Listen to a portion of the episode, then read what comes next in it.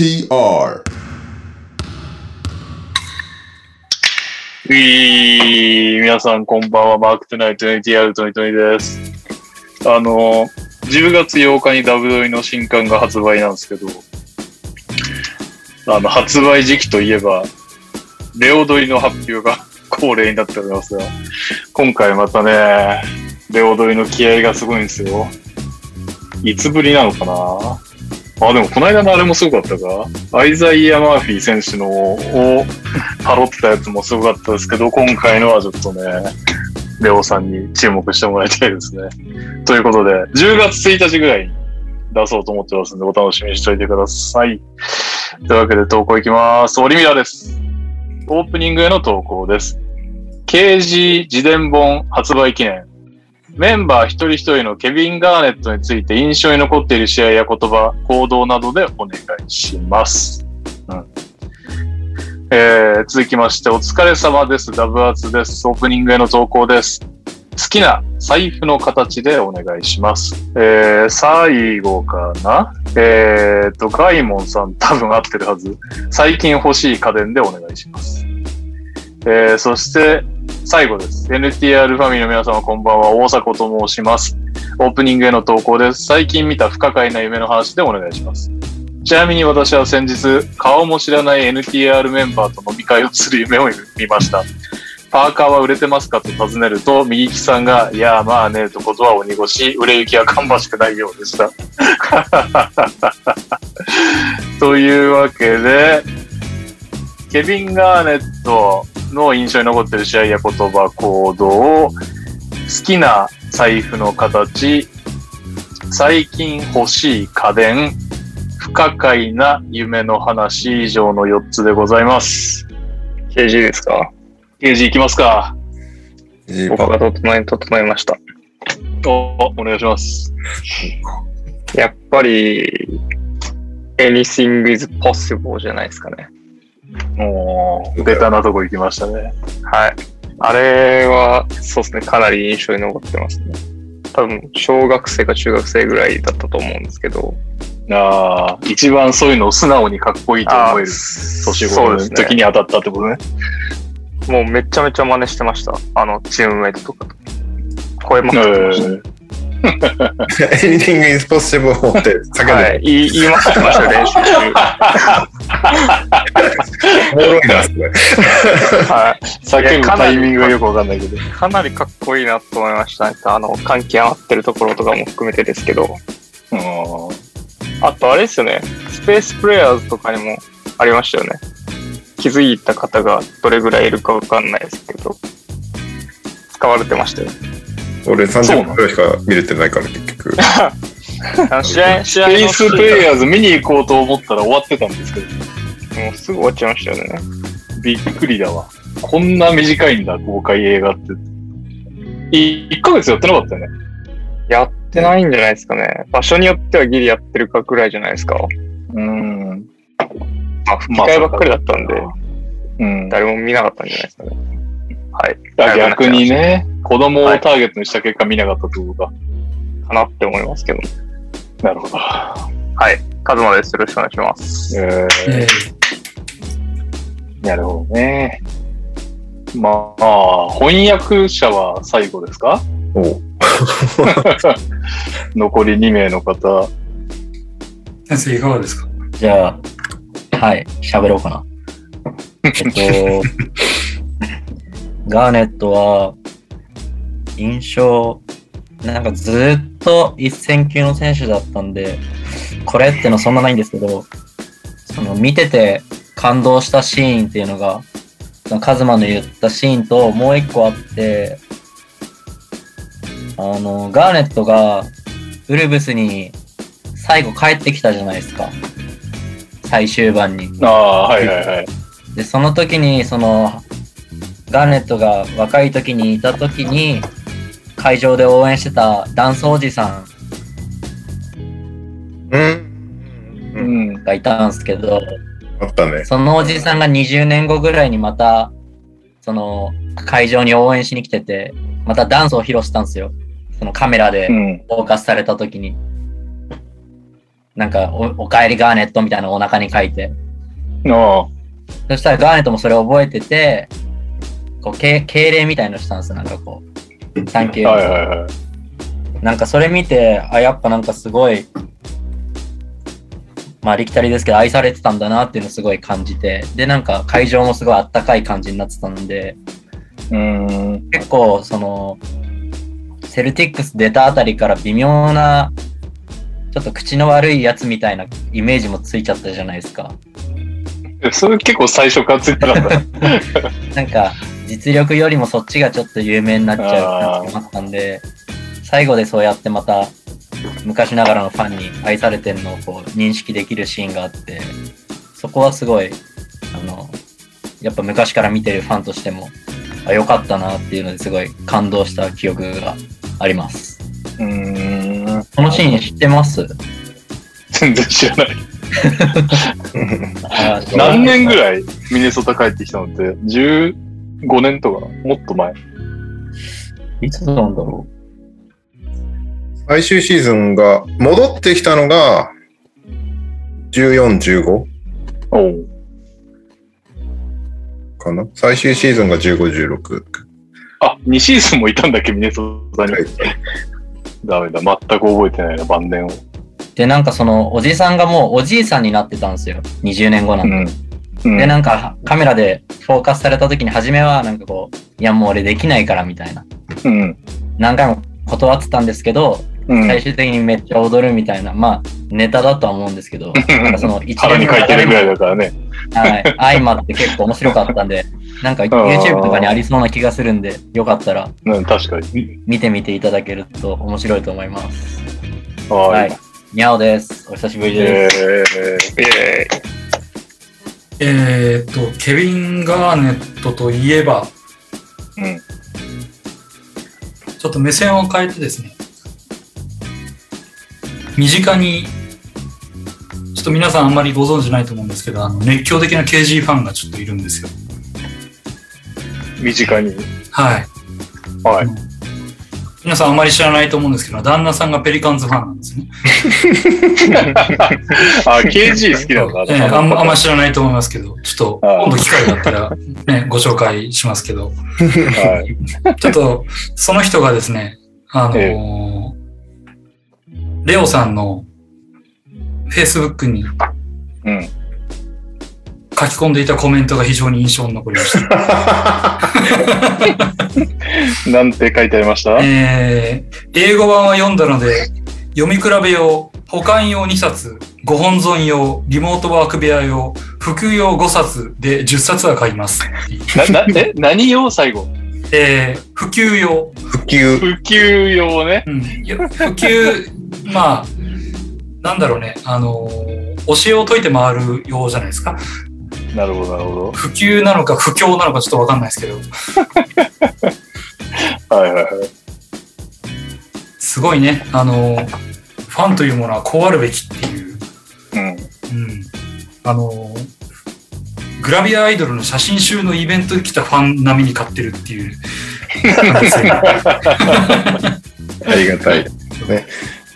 5冊買ったら30秒喋れますよみたいな感じで、1分喋りたいから 10冊買うみたいな。いやいや、まあ愛されてた選手なんだなということをあ痛感しました。みきです。よろしくお願いします。ーえー、えー、そっか、じゃあボストンファンにもちゃんと愛されてんのか。でもウルブスも結局戻ってきたし、そうネッツファンとかどんな感じなんだろうな。まあ、好きなのか大して思い入れないんじゃないのな。そうだよね。大して何もできなかったね。ネッツ時代からすでにね。えーっと、俺は、印象に残ってる試合、ライブで見てない試合なんだけど、新聞で、新聞で読んだ試合なんだけど、うん見れなかったから、あの、ブルズと初めて対戦した試合だね。デビューイヤーに。あの、2月16日なんですけど、ミネソタでやった試合だから、で、確かこれ全米放送なかったから俺家で見れてなくて、翌日の新聞でボックスコアをチェックしただけなんだけど、うん。KG もこの頃にはもうスタメンになってて、で、初、初ジョーダンとの対戦で16得点、15リバウンド、2ブロックってめちゃめちゃ活躍してるんだけど、うん。なんかもう、刑事俺本当に高校の頃から気になってたから、ずっと追っかけてたのね。で、はいリーグ入りしてからもずっと気にかけてたんだけど、ブルズ相手にめっちゃ活躍して、やっぱいいんじゃんっていう風に思って、なおかつブルズが勝ったので、機嫌よく 思い出が。当時、だから、なんだ、クリスチャン・レイトナーとかさ、ググリオッタはいはい。先発、はいはいはい。アイザイア・ライダーとか、はいはいはい。まあ、ググリオッタは、だいぶ伸びたよね、その後ね。そうだね。レイトナーとか JR ライダーはシリスボミな。まあ、でもあれか。一応その後にホークスが1年オールスターだからレイトナー。うんうんまあなんかの、微妙な、若くていけそうでいけないチームってほんと5万とあるよね。こうやって長く見てると。そう。しかも、子供の時のクリッパーズとか。KG のウルフスなんてその代表格だったからな。うーん。その後またケビン・ラブで全く同じことをやるっていうね。いや、ラブに至ったらプレイオフもいけなかったよね。いけたんだっけ？いけたんだっけ？いけてないよね、多分下手したら。ガーネットまだなんか一回爪痕を残してる。そうね。ガーネットはなんならね、プレイオフまでは行くけど、ずっと第一ラウンド敗退で、ようやくウエスタンカンファレンスファイナルまで行ってって感じ。ラブよりは結果出してるのかもしれないけど。あまあまあ。なんでも、まあ95、96シーズンだから、一番こうブルズをめっちゃ追ってた時期っていうのもあって、ーはいはい。その時と KG のこうデビューが被ってるんで、印象に残ってる選手なんですよね。なるほどね。大西レオです。えーえーというわけで、俺、もう先週、あの、刑事本の話をしたのをすっかり忘れてて、オープニングその話でもしようかなぐらいに思ってたんですけど、収録してたんですね。あのーえっとですね、一個すいません、あの、全然関係ない広告、広告というか告知を入れさせてもらいますと、ナンバーのあの、プラスっていう別館的な扱いのやつに、NBA、NBA じゃねえや、B リーグの公式ガイドブックなるものが今年も発売されてて、えー私も仙台の書きましたんで、ぜひ皆さん買ってください。ついでに、明日これを片手に、久々にひるきさんとトラッシュトーキングセオリーを、えー収録しますので、そちらもお楽しみにしてくださいという告知なんですけど、あのあれが発売いつだっけ ?KG 本が？28、10月。ちょうど1ヶ月後だね。10月28か。長えな。まだ。うん。なんか、ちょっとね、毎週忘れられないように一個ずつぐらいネタを言っていきたいですよね。全部言い切っちゃいそうだね。西君それともじゃああれにする？前回みたいに、ちょっと前回？コービーボの時だけ？感感想を1週間に1回言ってたのは？ああ、そうだね。出てからやってたね。それでいいですか？じゃあ、KG ボンプッシュは？そうね。まあ、もしくは出る前に、出る前にプレゼント企画はやれればいいなと思う。おー、はいはいはい。もしくは何もしく、は、ファンであるレオも知らなかった KG の新事実みたいなの言っていくと、こんなのが本に書いてあるよみたいな。答え、答えまでは言わないまでも。はいはいはいはい。ああ、そういうことね。うん。なんか、まあ、例えば、高校の時に、すごい記録を作ったんだけど、さてそれは何みたいな。うん。とか、なるほどね。あすごい好きな女の子がいたんだけど、その子の名前はとかね。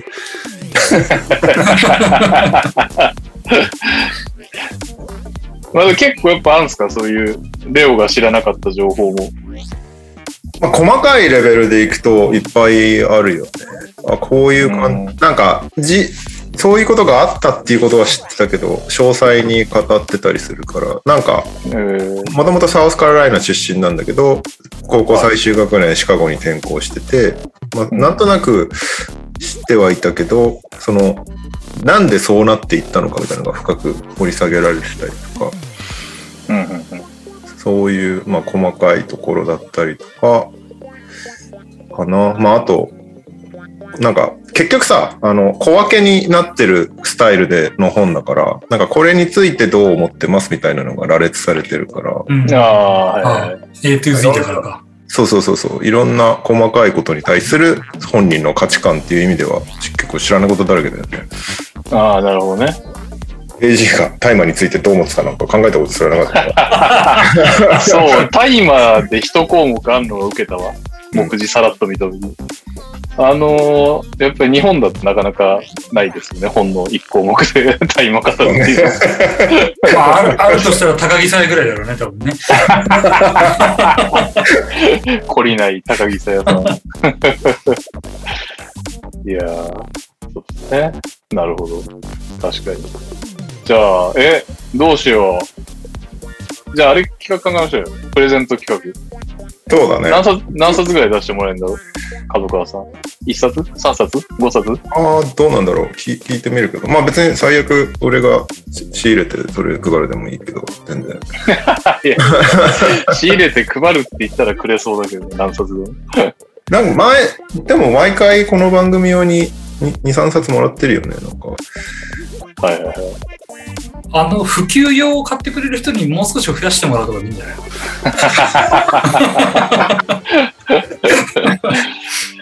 すごいな本部長。なるほどね。でもえ、どうしよう。うん。はい。アマゾンのランキングを上げるために予約した俺のやつとかあるから、それとか全然提供できる。そうそうね。アマゾンが大事なんですってね、やっぱり。でもベストセラーのレラベルついたからね、おかげで。もうすごい。告知解禁でめちゃめちゃみんな予約してくれておかげで、なんかな、ノンフィクション項目のベストセラーみたいなラベルがついたんで、ね、うーん。すごい。次回勉強し参考にしよね。う。うん。うむ。な何が？毎回でも、毎回大喜利やってんだっけ？レイアーレの時と、コービンの時と、ローズボンの時何したっけ？ローズボンってなんか渡したっけ？覚えてねえな。うん何も覚えてないけど、レオのサイン入りローズボンあるよ、それが。まだか弊社に。あ、なんかいっぱい書いた記憶が。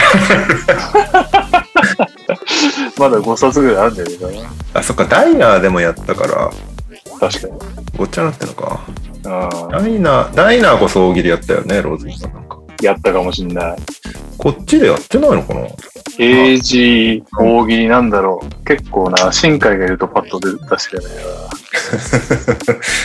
KG、KG。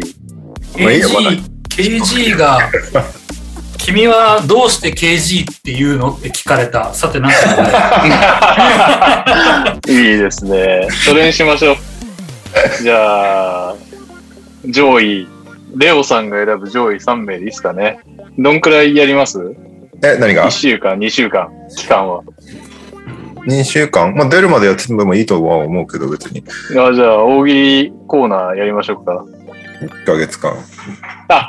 じゃあ、3週にわたって、お題変えてくか。あ、お題書いてもいいよ。あ、じゃあまあ、じゃああれか。角川プレゼンツってことで、角川さんがくれる冊数に従って、その週やりますか。そうね。じゃあ来週の、来週のお題は、えー、K、KG、なんで君 KG っていうのって言われたその答えということで、よろしいでしょうか。で、来週は1名様 KG。大西レオサイン本でいいですか？いいんですか？そんなんで。じゃあそれで、まあ KG サイン本はね、ちょっともらえないだろうから、大西レオで我慢していただいて。申し訳ない。ということで、じゃあ来週やりましょう。大喜利。やりましょうっつって最近全く覚えてないんだよな、収録のこと。誰か、リマインドしてください。忘れてたら。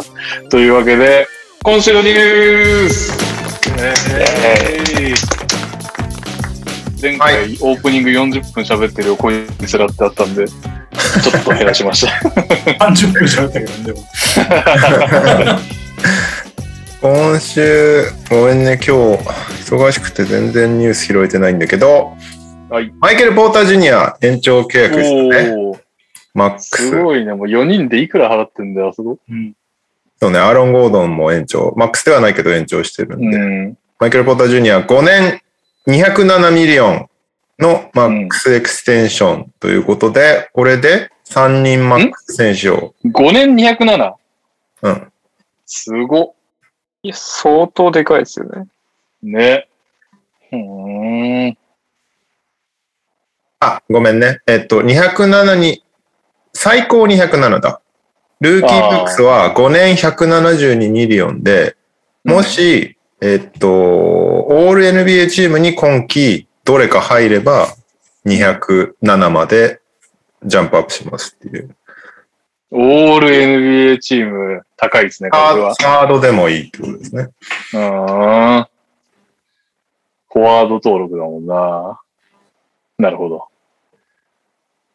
なので、えーこのオフシーズン中に、これで4人目かな？ドンチッチ、トレイ・ヤング、シェイ・ギルジャス・アレクサンダーに続いて、4人目の rookie contract extension ということですね。おい、トリプル J 頼むよ。早くしてほしいよ。出ないですよね。ね確かに。どうすんだろうね。いえ。ついや、絶対すると思うけどな。期限いつなんだろう？シーズン前までにやんないといけないとかあんのかな？いつ前だっけな？なんか調べたの忘れちゃったな。見てからでも判断できるならなんかそっち選びそうな気もするけど。いやー、チーム側はやりたいんじゃない？どうせ、フリーエージェント JJ 側ってこと？JJ 側はどうか知らないけど。いや、さすがにオフシーズン中にやってくれると信じて待ともう、もう、あとちょっとだよ。う。えーっと、開幕前ね。プレシーズン中だね。知らんけど。ということで、デンバーこれで3人マックスプレイヤーですよね。すげえな。プラスアーロン・ゴードンということで、もうひたすら、もう安い人をかき集めるしかない。そうそう、かき集める。それをデンバーでやろうって思ったのがすごいよね。確かに。ね、なんか LA とかさ、こっちうんのなんか魅力的なね、街だったら。とこでやるならわかるんだけど、そんだけでも、今いけると思ったら、まあね、ヨキッチも MVP 取ったりしてるからね、今が、今行かないとどうすんだって感じなんだろうな、多分。しかもアーロン・ゴードン以外、生え抜き？そういうことになるね。そうだね。すげえな。いやー、うん。まあ大変だと思うけど、すごいなとも思うな。そこまで持ってけただけでもすごいよね。3人、三人ドラフトで当てて、アーロン・ゴードンの女。まあ、アーロン・ゴードンが高いような気もしなくもないけど。うん。うん。まあ、デンバーおもし、楽しみですね。もともとマレーいなかったらもっと勝ってただろうしね。あマレーいたらもっと勝ってただろうしね。はい。えーっと、あ、やっぱり、すすワン今日ノイズすごいんですけど、私だけですかって言ってんな。やっぱ放送の方、ノイズすごいんだな。おーごめん、なんともできない。多分。ズーム上は大丈夫なんだけど。えー、なるほど。その生配信だけがダメってこと？ってことだと思う。多分俺の、なんか、ルーティングの問題なんだと思うけど、うーん。ちょっと、また後日調べて直します。はい。はい。あとは、まあ今日はとにかくあれですよね。メディアデーが一斉に行われたっていうことで、うん。えっと、レイカーズを除く全チームがメディアで終えてるんですけど、うん。そこで一番話題になったのがコロナワクチンっていうね。そうだったんだ。えっと、リーグが選手ぐらい発表した話だと、えっと、今、選手の90%ぐらいはもうワクチン接種済みなんだって。だから、うんえっと、まあ、90%って結構高いんだけど、アメリカ国内と比べると全然高い。うん。だけど、よ要は選手の90%ってことは45人ぐらい接種してないっていう話だから、それが、えっ、と、他の選手たちやチームスタッフに与える影響とかも結構でかいから、そこで結構チーム内の不和が割と出てきてるっていう。でももう NBA 内で90%っていうと本当に主義主張なんだろうな。そこまでしてやらないと。そうなんだよ。で、問題になってるのが、チームスタッフ、レフリー、コーチとかはもう必須なの。やんないとダメって言われてる。やんないならもう参加しなするなって言われてるんだけど。選手だけは選手会が、えっと、突っぱねてるの、そこ。そのそこはもう交渉する余地がないみたいな感じで。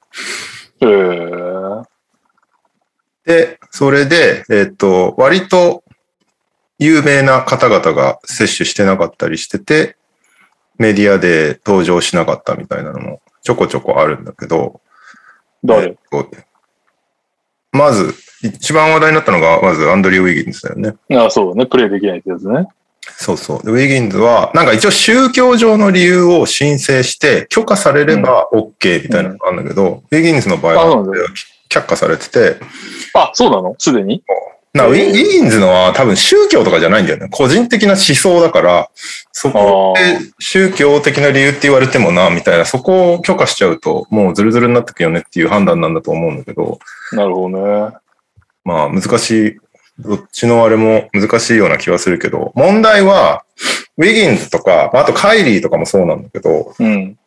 カイリーは、あの、打ったか打ってないかっていうのは明言してなくて、ウィギンズは打ってないって主張してるんだけど、うん。あのカイリーも、その、昨日、前日とかになって、ヘルスセーフティープロトコルでメディアで出席しませんって言われてるんだけど、まあおそらくワクチン打ってないから来れないっていう話なんだと思うんだけど、カイリー、それっぽいな。カイリー、本当なんかもう陰謀論好きなイメージしかないもんそのウィギンズとカイリーが特になんで問題になるのかっていうと、ニューヨーク、ニューヨークシティとそのサンフランシスコは施設がワクチン打ってないと入っちゃダメですって言われてるから、ホームゲームに出れないっていう問題が出てくるんだな。よねはい。はい。そうなるとシーズン半分使えないっていう話になっちゃう。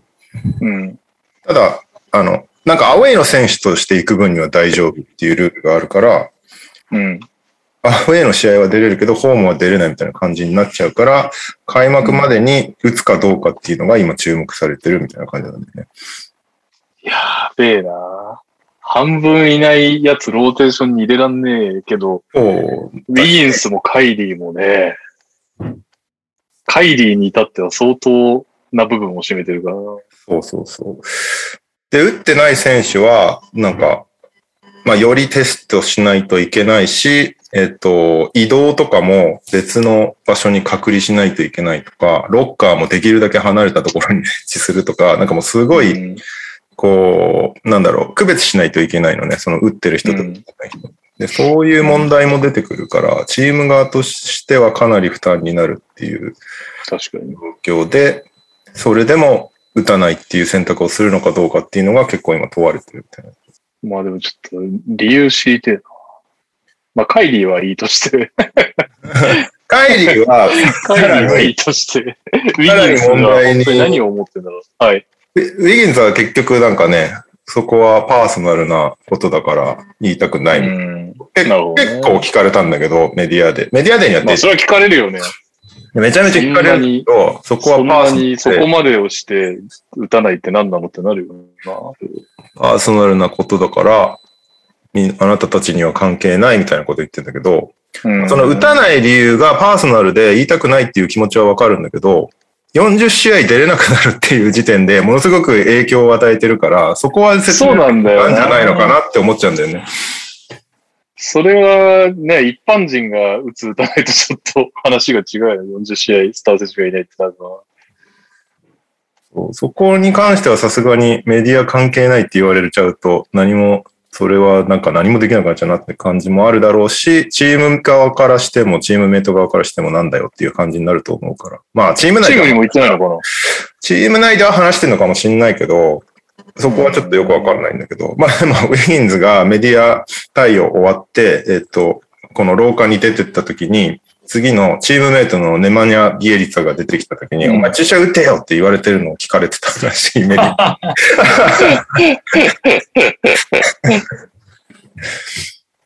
うーん。どれぐらいチームメイトとも話し合ってるのかわかんないけど、カリーとかも聞かれて、もうなんか、はぁ、みたいな感じになってたけどね。まあでも、最終的にはあいつが決めることだから、なんとも言えないみたいな話になってたけど。いやー、まあそうなんだけどって感じだよな。いやー、難しいよね。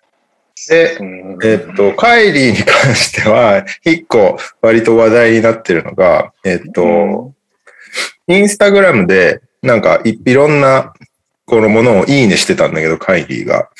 うん。その中で、いいねしてる、結構な頻度でいいねしてたやつが、すごいなんか、ワクチンは秘密組織的なものが仕切っていて、マイクロチップが仕込まれていて、黒人をそうやって操作するた、マスターコンピューターにつなげるために打た打ってるんだ、理論を唱えてる人の投稿をめっちゃいいねしてて、出なんたか、こう、サタンのためにやっているんだみたいなし思想の人の投稿をめっちゃいいねしてるのが見つかって騒がれてましたね、帰りは。いや陰謀論大好きなんだよね、多分ね。ー、大好きだろうね。いや、かいないのはだな。せっかくフルパワーのネッツ見れると思ってたね、ネッツ関係ない俺らですらちょっと一回ぐらい見たいよって話なのに。ネッツファンとかいたたまれないな。ホームいます。KD も、KD もがっかりだろうね。お前何のために俺勧誘したんだって感じだね。ハーデンもね、もう嫌われ者になっても優勝したいんじゃわしはって言ったらいないって まあ、まあでも、う最悪受けることになんじゃないかみたいな、割と楽観的な予想をされてたけどね、みんな。プレイオフでいないって言ったらもうちょっとね、ギスギスしちゃうよね。チームも。さすがに。レギュラーシーズンなんとかなっても。お有名どこだと、ああの人、ブラッドリー・ビールも打ってないんだって。あ、本当？そう。ブラッビールはなんかパーソナルリーズンズって言ってたけど、あ、ビールはね、奥さんが結構、あの、ワクチン反対派っぽいことを結構ツイッターで書いてたんだよね、前に。なるほどね。夫婦仲ってなっちゃうとまたき、またハードル高いですね。そう。でもなんか、身近な家族はみんな、お父さんとかお母さんとかみんな受けてて、どっちの言い分もわかるみたいなことは言ってたけど。うん。まうん、なんか、あ、でもあれか、ビールは別にいいのか。要は、ウィギンスとカイリーはマジでやばいんだ。ホームが出れないから。D、DC がどうだったかわかんないけど、多分そこまで厳しくないんだと思う。ニューヨークとかと比べて。うん。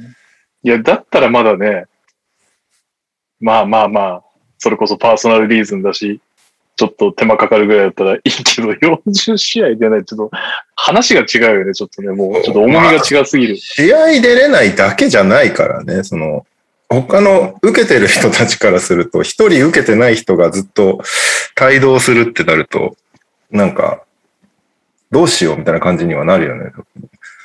あーまあまあまあまあ、でもなんか、そこぐらいはまだなんかこの、パーソナルリーズンズでもちょっと押せ、押し通せるぐらいの範囲かなって気も、そこをね、受け入れてくれるんであれば仲間が。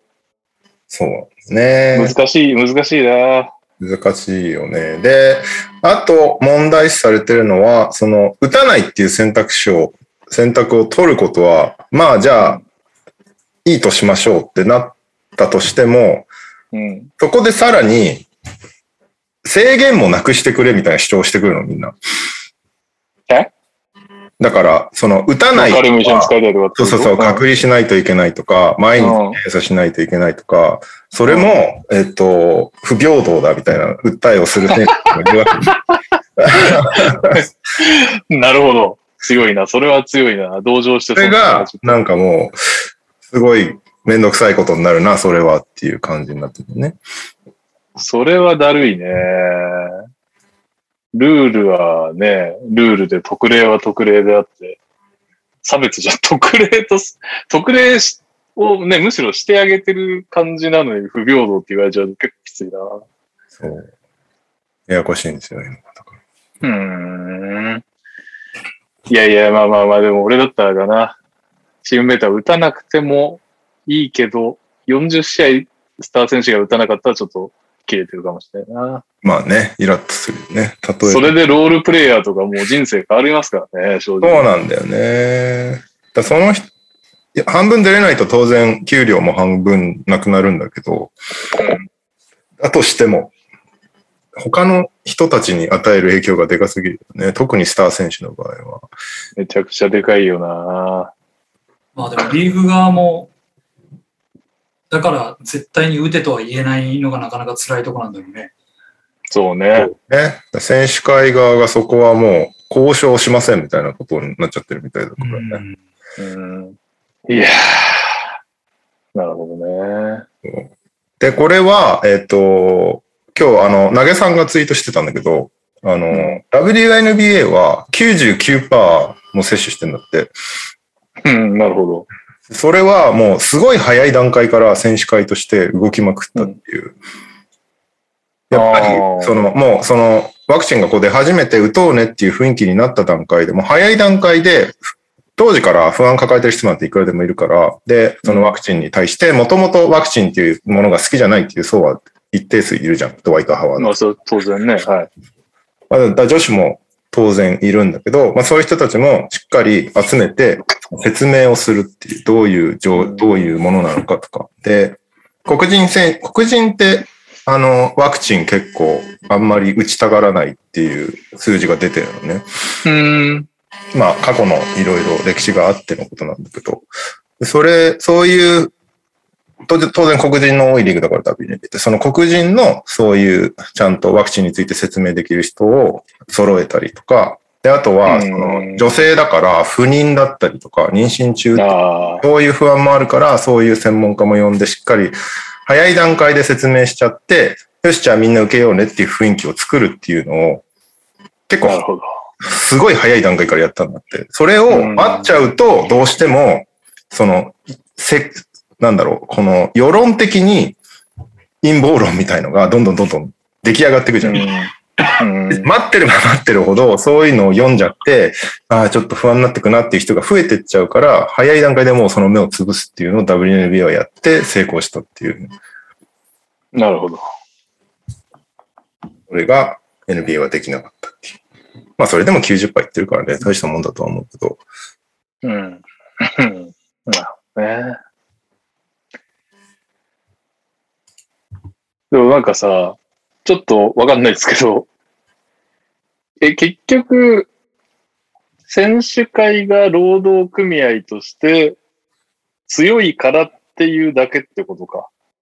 その、別にワクチン必須ですって審判とかに言えちゃうってことは、そういうルールを NBA が作ること自体は、そのなんか、問題ではないわけだ。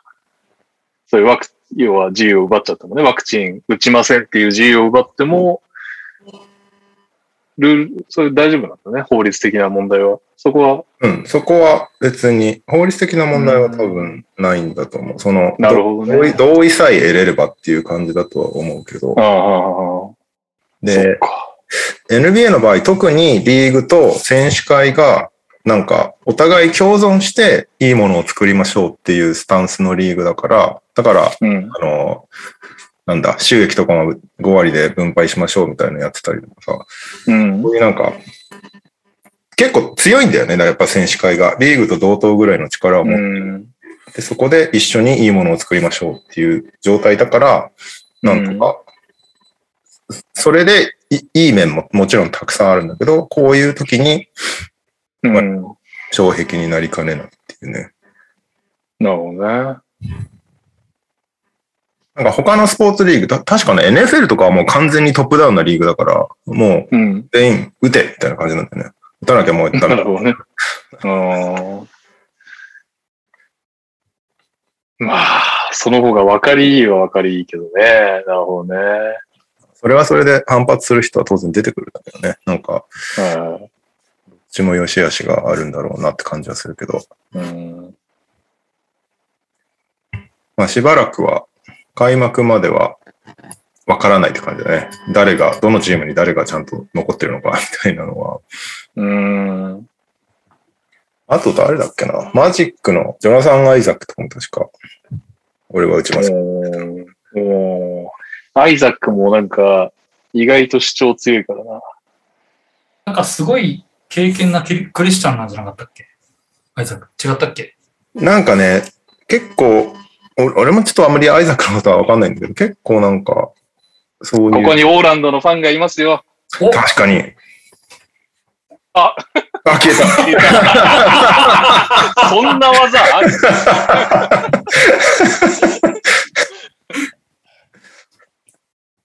アイザックね。ね。多分右さんの言う通りですよ、多分。話を進めてください。まあまあ、ということで、えーっと、開幕までに結構誰が残っ、誰が、えー、ちゃんと最初から出てられるのかっていうのがわからない状態になっていそうだなっていう雰囲気ではあるんですけど、まあでも90%で、うちは100%大丈夫ですみたいなところを言ってるチームとかもポコポコ出てきてるから、出てきちゃえば出てきちゃうほど、なんやねんって話になってきちゃうな。なんかもう、ロケッツはバンキシャが、あの、嫌嫌がらせのようにみんなツイートしてたよ。ロケッツは100%、ロケッツは100%って。みんな同じことツイートしてるなと思ったけど。うーん。はい。うん。感じかな。あとは、うーんと、メディアでなんか大きいニュースあったっけ？あとあれか、八村選手が、えーっと、おおそういつまでかわかんないですけど、とりあえず休養中っていうことで、だ。結局わから、理由わからず。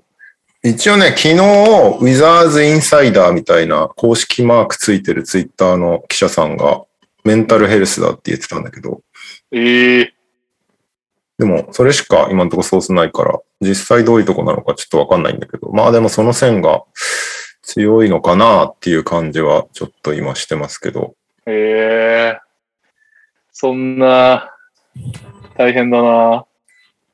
まあでもあるよな。八村選手のもう、人生激動だもんね、今ね。ねえ、しかもずっと、ずっとメディアに追いかけられ回されてるだろうし、うん。そういう、そうねまあそ、それが原因なのかはちょっとわかんないけど、もしかしたら全然違う、なんかパーソナルなことが本当にあってとかもあるかも、うん可能性もあるから、全然詳しくはよくわからないんだけど、今のところ、えーメディアデーにも参加してないので、あの、み写真とかにも出てきてないし、今のところ姿を見かけていませんって感じだね。なるほど。だプレシーズンまでに戻ってくるのか、開幕までに戻ってくるのかっていうのはちょっとわからないんで、えー、開幕戦がね、渡辺裕太対八村塁やっと 出たって宮田という幕の内一方、また、また来とた。ころが、そう、また案が立ち込めてきたっていう。へえ。もう、このまま二人引退するまで一度も試合しなかったらめちゃくちゃ面白いけどね。本当に頭の内になっちゃうんだよ。まだちょっと心配ですね。メンタルはね、長引くときは長引くしね。あ、すそさん、インスタのフォロー全解除したとかもありましたねって言いますね。本当だ。そうなの？えフォロー中が2人って書いてえある。1人は自分のブラックサムライアカウントだから、うん1人は出てこないな。ええあ、この人、なんだろう。彼女かな？なんだろう。お、おそういうこちょっと心配ですね。だからね。とあんまり、。あんまり騒いじゃうと余計良くないのかもしれないんで、あれだけど。ああ、でも気になるよね、やっぱりね。我々としては。ツイッターは普通にみんなフォローしてるんだな。なんすかね。無事戻ってきてくれるといいんですけど。あとは、なんかあった？メディアで、それぞれのチームで。メディアデー自体は追っかけてないんだけど、俺、今日忙しくて。あの、メディアデー絡みでバーノン賞にスティーブン・アダムスが、あ、いいね、アダムス。アダムスが出てて、メンフィスにトレードされるって決まった時どうだったって言われて、うん、まあ別にプロだからあれだけど、強いて言うなら、あれだよね、ザック・ランドルフにパンチされたなって思い出したね、つって。言ってて。で、ザック・ランドルフが、プレイオフの第7戦に、アダムスに猫なでパンチした結果退場になってメンフィスが負けるっていう試合が昔ありまして。だからあれだよね、俺ってパンチされて嫌われてるってことだよね。まあそうだよね。フェアだよね。つって笑ってました。まあ、ちょっと鉛がかなりあるんで、聞き取りづらいは聞き取りづらかったけど、あれですね、面白そうなキャラですね。ねアダムスは。また発言で逃げ合わせてくれそうな感じがしてます。アダムスはいいよな、キャラとして。うん。あとなんか、だよね。バランチナスってそんなにピックアンドロール得意じゃなかったんだけうん。ど、あの、あ、バランチュナフスの方がオフェンス力あるけど、モラントにとってはスティーブ・アダムスは割とやりやすいんじゃないかなという期待もあります、ね。なるほどね。うん。アダムズあれでまだ28だからな。笑っちゃうよね。そうね。あのアクアマン状態になってからね、ずっとおじさんみたいな感じだもんな。うんお。じさんというか、年齢不詳というか。え、カズマは？終えてる？メディアで。全く終えてないですね。大丈夫か、グリズリーズファン 今、他の人たちが語ってる間に見ようかな。シカゴはどうだったんですか？シカゴは、もう、本当にロスター一変したんだなっていうくらい、メンツが違いすぎて、見てて新鮮で面白かったですね。あーあ、そっか、メディアで関係ないけど、あれだわ。カーセン・エドワーズ、あの、スリーポイントを打ちまくるでおなじみのカーセン・エドワーズさんと、あと、もう一人誰かあれだったな。あれ？あれだ。オトゥールがカットされてましたね。オトゥール逆にブルズ来たよ。ああ、そうなんだ。ええだけど、実はまだ一人カットしなきゃいけないらしくて。うーん、あ、そっかそっか。キャン抱えすぎ問題があったのか。そうそう。まあ、よっぽど一発逆転なかったらサム・メリルがカットされるのかなっていう雰囲気ですけど。一応、クリス・ダウンとかまだあれだね。他の、あれはどうですか？うーんと、ブルーズは、なんか面白い話なかったような気がするけど、ロンゾはよりポイントガード、伝統的ポイントガードに戻りますみたいなことを言ってましたね。戻ります。ああ、オフボール要はさ、去年、去年結構ザイオンがボール持つ分、はいはいはい。オフボールになってたけど、もうちょっとポイントガードっぽいことをやりそうですって言ってああ、なるほどね。フロントと話した結果。はいはいはい。あとは、あ、そっかそっか。シモンズ来てないとかね。選手。シモンズね。どうしちゃうんですかね。もう完全にシモンズさんも兼ねてるみたいね。なんかもうチームメイト、チームメイトとかがみんなで集まってちょっとシモンズと話しに行こうぜっていう話になったら、それも突っぱねたらしいからね、ベンシモンズ。うん。だから、もう、もうとにかく話したくないんだろうね。いやー、厳しいですね、状況が。あ？ウォールにしても、シモンズにしてもな。あ、てか、ウォールとシモンズで練習してた。あ、してたね。なんか、ウォール・シモンズの。トレードの噂が出てる中で、あのインスタ上げるメンタルすごいよね、シモンズね。ウォール・シモンズ？どうすか、右さいやん。、シモンズ。遠慮しときます。そう。そうなの？若いよ、ウォールより。でも、シモンズ来たら、絶対シモンズ中心作んなきゃいけなくなるでしょ。うん。うん。それめっちゃいいはか、もよ。いいかな？いや、俺別にベンシモンズ嫌いでもないし、まあ、そんなに好きでもないし、割とフラットなんだけど、はい。うん。なんか、そういうメンタルではない感じ、ロケッツファンは。うん。なんかもう単純に今年は、あの、若い子たちとキャッホーして遊んでたいっていう。感じがするので、なんか、ベンシモンズ来たらやっぱり、それなりにタイトル狙いましょうみたいな、あれになっちゃうんだろうけど、なんかそこちぐはぐだなっていう気がするので、確かにうね。ん。これでベン・シモンズがガードとかやり出したら、まあ、やり出したっていうか、それはサイラスの問題なのかもしれないけど。うん。意味不明でしょ、なんかもう、どこに行きたいんだって感じになるから。そうだうね。ん。で、まあ今、現状、ウォールは試合には出ないけど、帯同して見るよ、話はするよみたいなことは言ってるわけだから、表面上だけかもしれないけど、でも、だったらまあそっちの方がありがたいし。なんかシモンズもレフティーだから、右利きのシモンズに一応解明可能な。いいいかな。だそうです、ベンチモンスター。残念。残念。で、だ多分モーレーのことだからさ、そこにトバイアスとかつけてくるんだよ、絶対あいつ。なんか、そう、シモンズ・トバイアスとかつけてきてすっごい高くなって、こっちがごっそり出さなきゃいけないみたいになると、もうわけわかんなくなるから、え、ウォール一人とベンシモンズ一人じゃ釣り合わないんだっけ？通り合わないでしょ確か。釣り合わないんだ。競り合わないんじゃない？あの、ウォールの方が圧倒的に高いんじゃない、うん。そっか。だでも別にら、だから、ヒューストンが出す必要はないでしょ。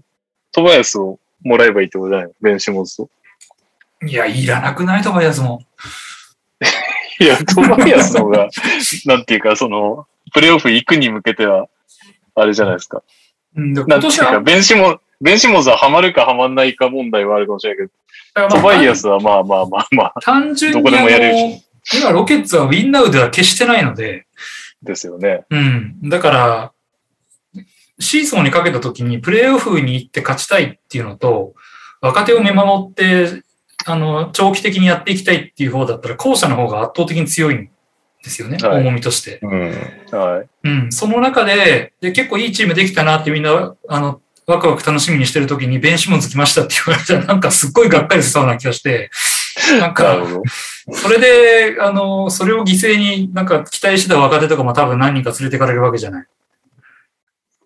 1対2だったと思うんですか？トバイアス・ハリス、ベン・シモンズ、 versus・ジョン・。それは釣り合わないんじゃない？逆に。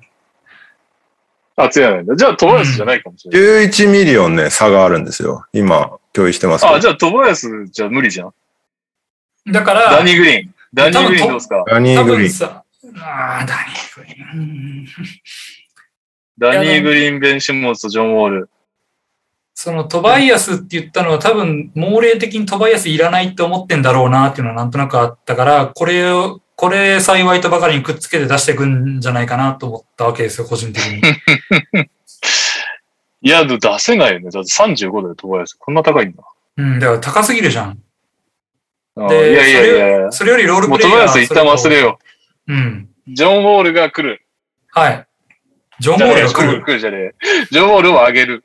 うん。で、ベンシモとダニー・グリーンか、ベンシモ、まあ、セスカリーは出さないか。ベンシモとダニー・グリーンだよ。サクセサクセスした。サクセス。いやー、でも弁士もいらないかな。ロケッツプラス6ウィン。おうんプラス6ウィン。28勝ぐらいになるってこと？もうちょっと勝つんじゃないの？勝たないかな。だって、ウォール、だって丸々プレイしないって話だったもんね。うん。少なくともオールスター選手が稼働するっていう話になったら、6勝以上してほしいですけどね、プラス。うーん。いや、なんか、だからその、ウォールがかプレイしないっていうのは非常にありがたいんですよ、こっちとしては。その、なんか、うんあの、若手、本当に若手に今かけてして、いいメンバー揃っててくれたなっていう思いが強いので、でそこでウォールが引いてくれる、その、うん。うん、っていうのは本当にありがたくて、それは感謝をしていて、はい。だから、そういうメンタルのところに、あの、半ば不満をも、あの、なんだろう、トラブルメーカーみたいなやつが来るわけじゃない。で、多分のイメージがついちゃった、ついちゃったね。勝ちたいじゃん。勝ちたいわけじゃん、シモンズはおそらく。それは見返したいでしょうん、そうなるとう。さ、俺の価値はそんなもんじゃねえと。だからチームの向いてる方向が全然違うんだよね。もちろんロケッツも別に勝ちたくないわけじゃないんだけど、勝ちたいんだけど、ただまあ、すぐには無理だよねっていうのはなんとなくみんな思ってる中で、うん。まあ、あの、ジェイレン・グリーンと KPJ でしっかりチーム作っていこうね、いいメンバー揃ったねってなってる時に、ウィンナー、ウィンナーみたいなトラブルメーカーが来たら、なんかもう、どうしたのこの子みたいな感じになっちゃうから、そこは、わかりました。うん、お互い幸せではないで、エリック・ゴードンと DJ オーガスティン出てっちゃったよ。どうしようかな、これ。トバトバイアス・ベン・シモンズとね。う んこの、このトレード悲劇だな、本当もう、しかも一生しか食えない。いやーエリック、エリック・ゴードンと DJ オーガスティンは絶対必要だよ。まあ、こいつらのなんか、こういう人たちにコート上で指導してほしいんだよね。あれでもエリゴもトレードみたいな話出てなかったっけ？ですです。まあそうだね。あうんの、本人は出る準備はしてる。で出ても OK ですよ、話は聞きますよみたいな立場だったんだけど、あの、エリゴに関してはチームが絶対出さないって明言した。うん。うんうん。で、まあ、エリゴは今日メディアデーで、あの、すごい楽しそうだったからよかったなと思って。確かに、新たなリーダーとしてなんちゃらみたいな。そう、すごい楽しそうだった。なるほどまあ、エリゴがちゃんとね、指導してくれて、ウォールが影になっていろいろ教えてくれるんだったら非常にいい体制なのかなと思うし、で、その間にウォールに、ね、あの、行き先が決まったら、いいかなと。ただ、その代わりベンチモンズはいらないなっていう感じかな。でも、ないくなってきましたよね、お互いに。ベンシモもウォールも行き先がほぼなくなってきてるから、うん。うんまあ、俺の知ったことじゃないんですけど。はい。とりあえず、右さんはベンシモンズいらないということだけを胸に留めておきましょあとは、えーっと、ザイオン・ウィリアムソンが足骨折してたっていうね。う。え？全然知らなかった。そうなんだ。ただ、開幕までには戻れるそうです。ええ戻れる予定だそうです。うーん。あとは、なんか出てたかなてか、ペリカンね。これででも AD に続いて、ザイオンに逃げられたらマジヤバフランチャイズになっちゃうね、本当すでにマジヤバなムードは漂ってるけど。厳しいよね、あれだけいいの当てて、ね。全くうまくいかないっていう。もったいなく、もったいなすぎるよね。だって AD、うん。AD でも空振って、ザイオンでも空振るって相当だよ。うん。足掛け10年ぐらい空振り続けるってことだもどっちも別にダメな選手なわけじゃないのに空振ってるからね。んな。うん。それいや、が、むしろね、もう AD なんか出た途端に優勝したわけだからね。うん。いやー、恐ろしいぜ。えーと、あとは、さっき、KG 本のお題にもなってましたけど、デイビッド・レターマンが、ネッツのメディアデーに入り、行きまして、KD に質問をするっていうくだりがあった、デイビッド・レターマンってみんな知ってる？わかんない。めちゃめちゃ有名なスタンドアップコメディアンなんだよ。もうおじいちゃんだけど、え俺、聞いたことあるかな。調べて、あ、どうぞ続けてください。あのーもうやめちゃったんだけど、アメリカって、し深夜？深夜っていうか、まあ、11時半ぐらいから1時間ぐらい、あの、全米放送でやってる、あの、うん。お笑い番組みたいなのがあって、それをもう何十年も務めてた司会者みたいな人で、うん。まあ、コメディアンなんですけど、でその人がなぜかネッツの記者会見に潜入してて、いろいろ質問してて、KD はなんで KD って呼ばれてるのっていう質問からまず聞いて、で、KD は、ファーストネームがケビンで、セカンドネーム、いや、セカンドネームって言わねえか、つって、ファミリーネームがデュラントだから KD っていう答えをして、うんでその後も結構いろいろ質問してたんですけど、なんか、うん。えーっと、あ、なんだっけな。今シーズンは何パーセントぐらいでプレイしますかって、90、100、110みたいので、110でプレイしますみたいな、なんかそういう、なんかくだらない質問をずっとするみたいなくだりがあって、うん。それにツイッターで、アメリカ人でも若い子たちとかもレターマン知らないから、まずうん記者だと思ってたらしくて、はいはい。なんか、なんだこいつはみたいな感じで結構マジ切れしてる人が多かったっていうね。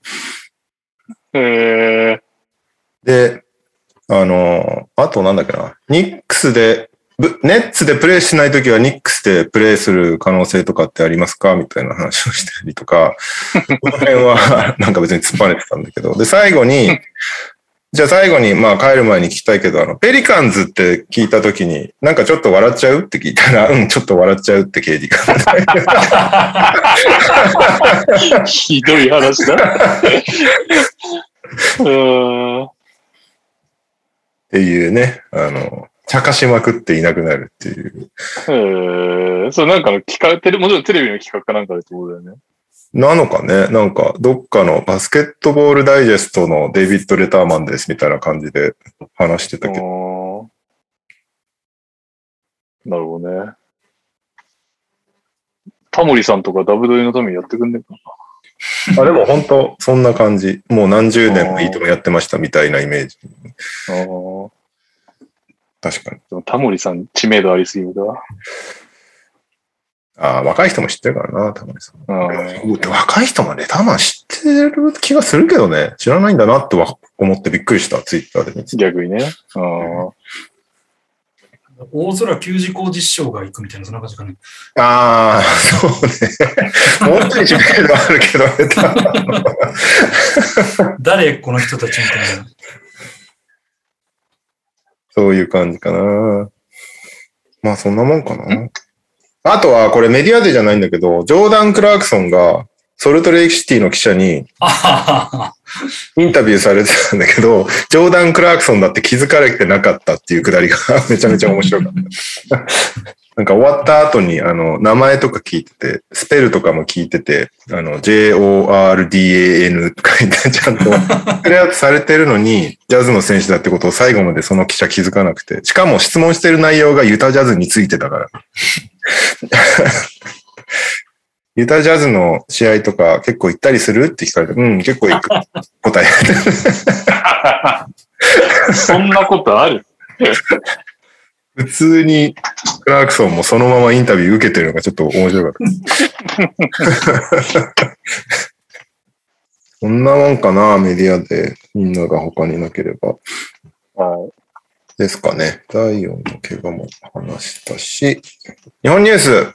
先週収録後、翌日にあったビッグニュースですけど、日本代表のヘッドコーチい。おになりうましたということで、それな。女子ヘッドコーチに恩塚さん、えーアシスタントから昇格。うん。そして、男子ヘッドコーチにトム・ホーバスさん、女子ヘッドコーおチが横滑りで男子に入りましたということで、はい。えー、週刊 NTR 予想的中ということで、え、レオが言ったんだっけ、それ。俺が言った気が、下り覚えてない。俺が、ホーバスさんがそのまま男子になるとか、でも、男子言うことを聞かなそうだよね、みたいな話をしたのは覚えてるけど。あの、ホーバスさんがなった予想までで止めといてもらいたいですね、当てるの。そっから言うこと聞かない下りまで当たっちゃうと困っちゃう。確かに。確かに。それは覆してほしいですね。まあ、でもめちゃめちゃ厳しいしね。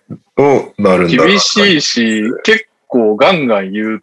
そのなんか練習も厳しいけど、なんかその物理的に厳しいだけじゃなくてメンタル的にも厳しいみたいな話を聞いたことがある、ポロッと。練習、楽しい練習なんて意味がわからないって言ってたからね、ホーバスさん 昭和やな一番楽しいのは勝つことだって言ってたから、そっか、そうだよな、と思って。それを、すごいなまだ相当一回人選をガラッと変えるだろうね、きっとね。まあ、それは楽しみだよね。監督が変わった時ね、うん代表の楽しみうんで、あとは今までラマスさんを筆頭に協会でやってきたこのサイズアップに対して、ホーバスさんがどう、確かにどうや。っていくのか。平面バスケで銀メダル取ったホーバスさん。そうそうそうそう。まあでももちろんそれは女子だからっていうのもあるだろうけどな。まあね、サイズがあるならあるに越したことないっていう話なのかもしれないけどね。でもちっちゃくてもいけるんだっていうのを証明した人みたいな、うん世界的にはそうなってるからね。うん。でもあの女子のプレーを男子がずっとやり続けるとは思えないよな。そうなんだよね。いや、わかんないよ。やるのかもよ。男子やるんすかね。代表40分間オールコートプレス。やるのかな。いやー、楽しみではあるけど、まあ、しばらくまだ男子の方は活動がないから、あれですけど、どうなるんだろう。うん。まあ、渡辺選手とかは多分合うよね。渡辺選手もめっちゃ自分を。真っ先に思い浮かんで。渡辺選手が。誰がストイックで知られてるんだろう他に。代表クラスってことだもんね。B リーグで、この人めっちゃストイックなんだよ、みたいなのって誰だ？いやー、いそうだよな。それこそ俺はメーカーを今んな。ストイック、でもアルバルクの選手たちはさ、ルカが相当厳しいって話を聞くから、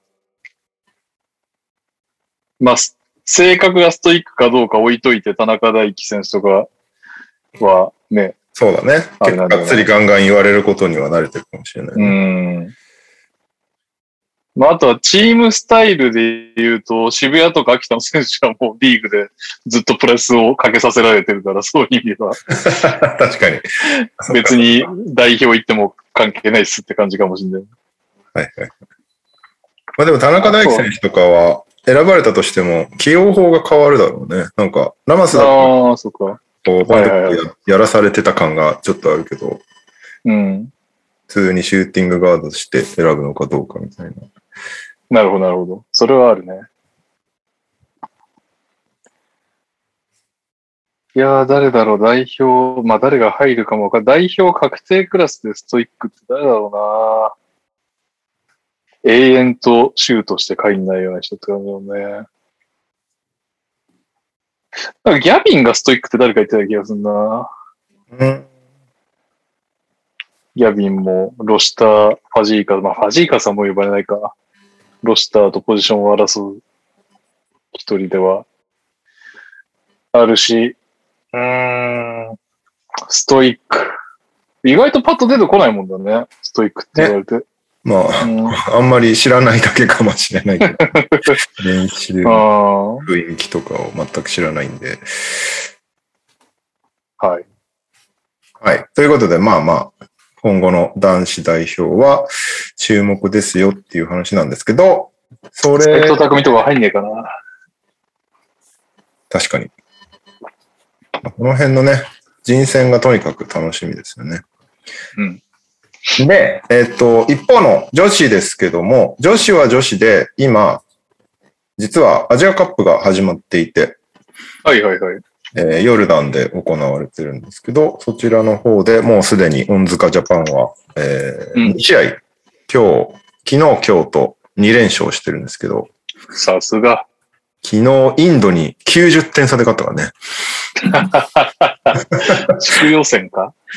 めちゃめちゃスリーが入りまくってた。で、今日はうんよりフィジカルなニュージーランドとやってどうなるかなと思ってて、最初リードされてたけど、最終的にはまくって、62対50で勝ったということで2連勝。恩塚ジャパンは新顔はいるんですか？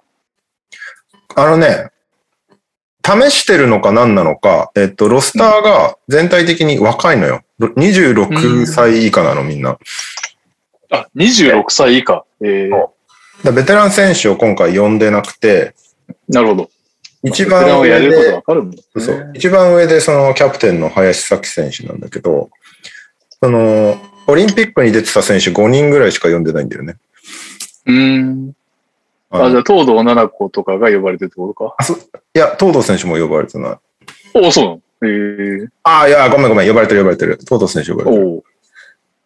えっ、と、林選手、宮崎選手、赤穂選手、オコエ選手、東堂七子選手が呼ばれてて、宮崎選手ってまだ26以下なんだわ。聞かれたら怒られちゃうけど。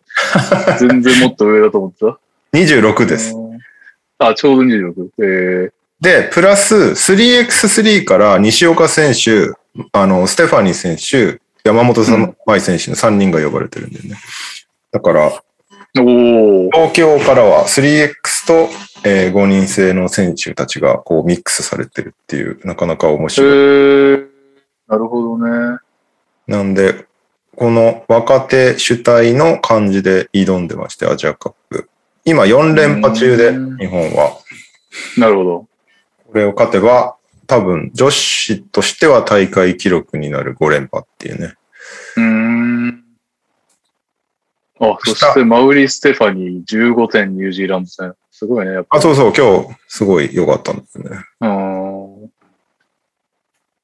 宮崎選手がなんかよりプレイメイクになんか徹してる感じがするな。この大う会。ん。アシスト6.7アシスト。で林選手は相変わらず3を決めまくるっていうね。うん。いいっすね。見事にフィールドゴールが全部3だね、林さん。オコエ選手がすごいんだよね、この大会。誰？オコエ選手。へえ。なんか、外も中もガンガン打ちまくって。うん。で、えーっと、明日、韓国戦があって、それに勝てば、ぶっちぎりで1位通過になるので、そうすると、準々決勝確か免除で、準決勝からみたいな感じなんだよね。うん。明日の韓国戦、重要そうだなっていう。うん。いいっすね。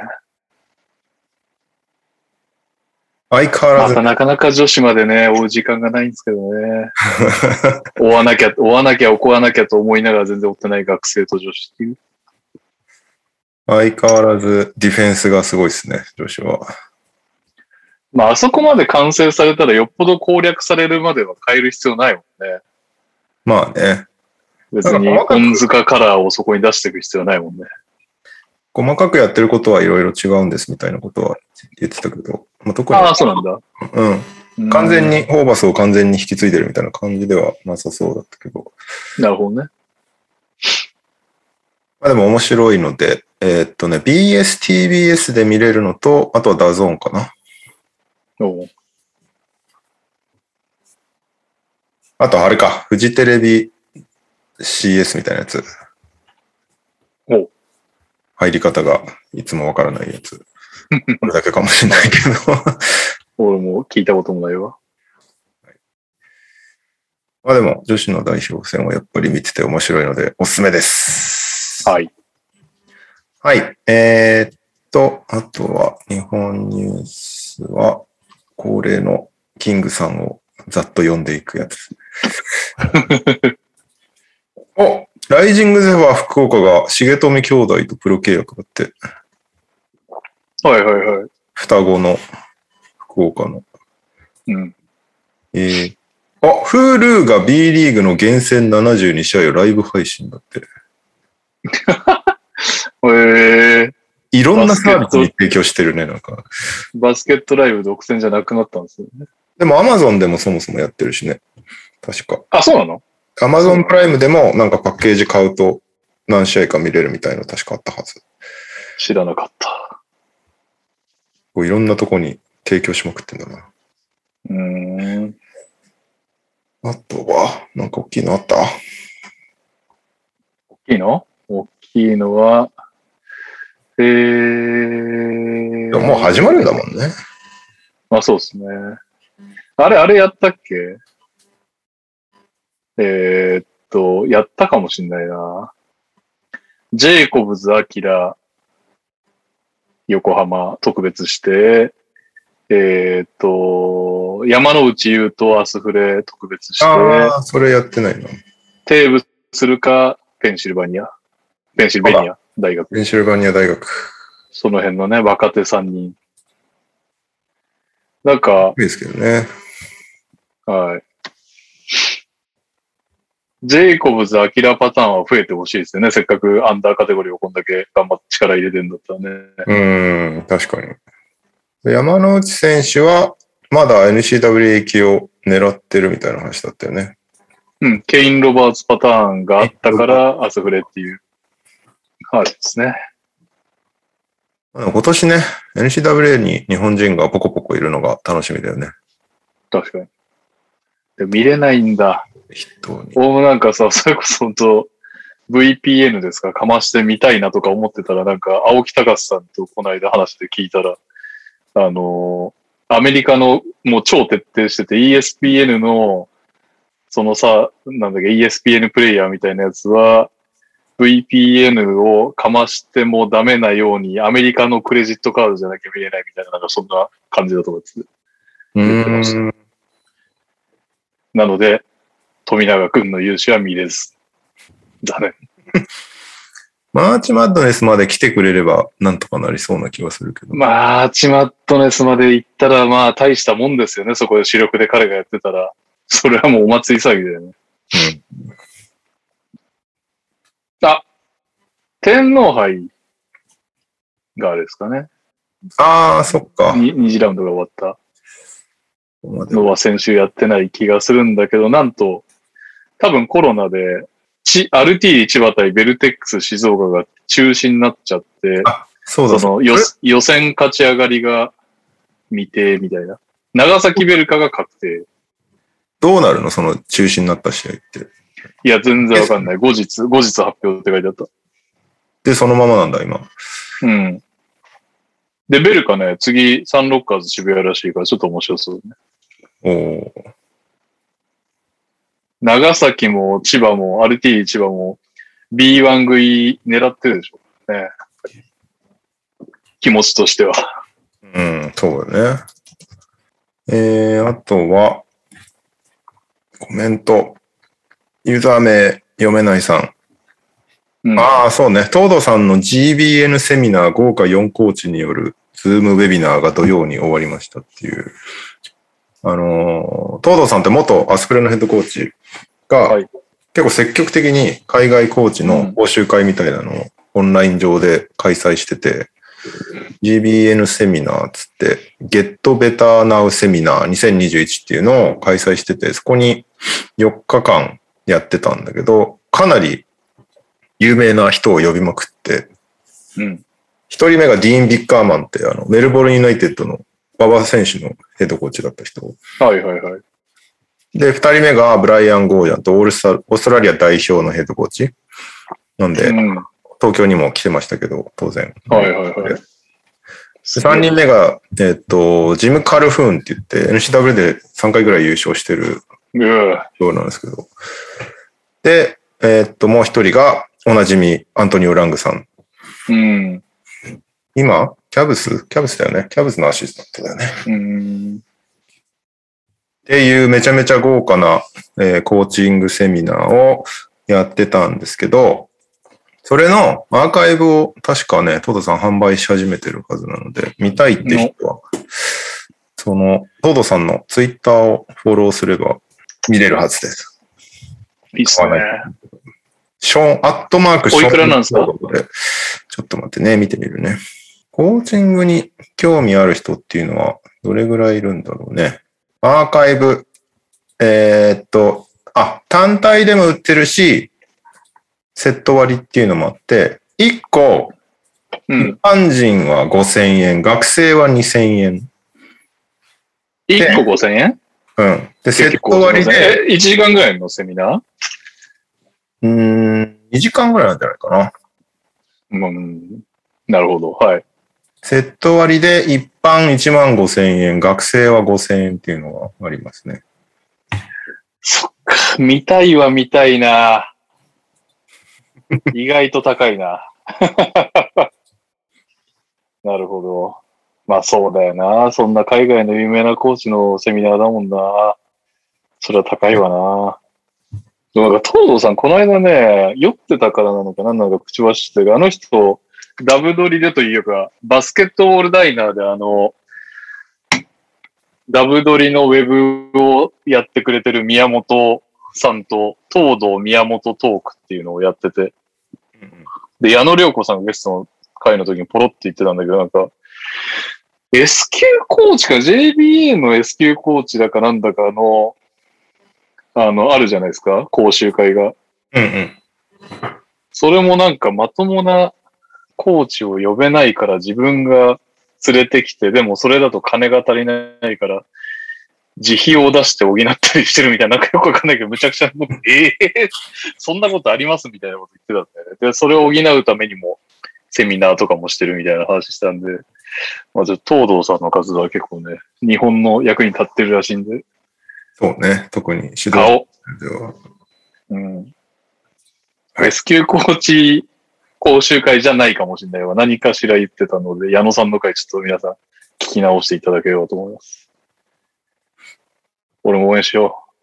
大体あれだもんね、そのケイン・ロバーツ、山之内優斗ルートを作ったのも、おそらく東堂さんだもんね。結構ね、日本のバスケ界のことをすごい考えながら活動されてる方だ。うん。うん。応援はしたいですよね。うん。はい。そんなもんかな、俺が持ってるのは。あ、じゃあ、投稿ですかね。あね、一個、まあ別に、言うあれは、ここで、トラッシュトーキングセオリー用にメモった中には、アイシン、アレイオンズ・アンジョが活動終了っていうのがありましたね。あの、昨シーズン B3 優勝してるんですよ、アイシン、アレイオンズって。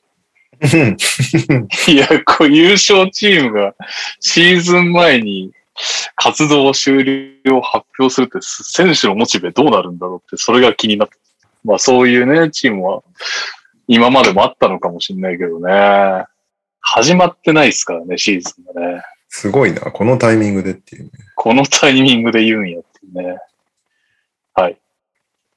えーっと、投稿でございます。なんと、今週はいきなりあのコーナーでございます。お疲れ様です。ダバツです。お島根短歌を投稿します。日曜に、金丸安藤抜きで試合、広島相手に白白星諸田で、金丸選手、安藤選手不出不出場でのプレシーズンでしたが、残留メンバーだけでもしっかり戦えることを証明してくれました。それではさよなら NBA 選手クイズです。今回が94問目です。ヒント1。1985年3月20日生まれ36歳。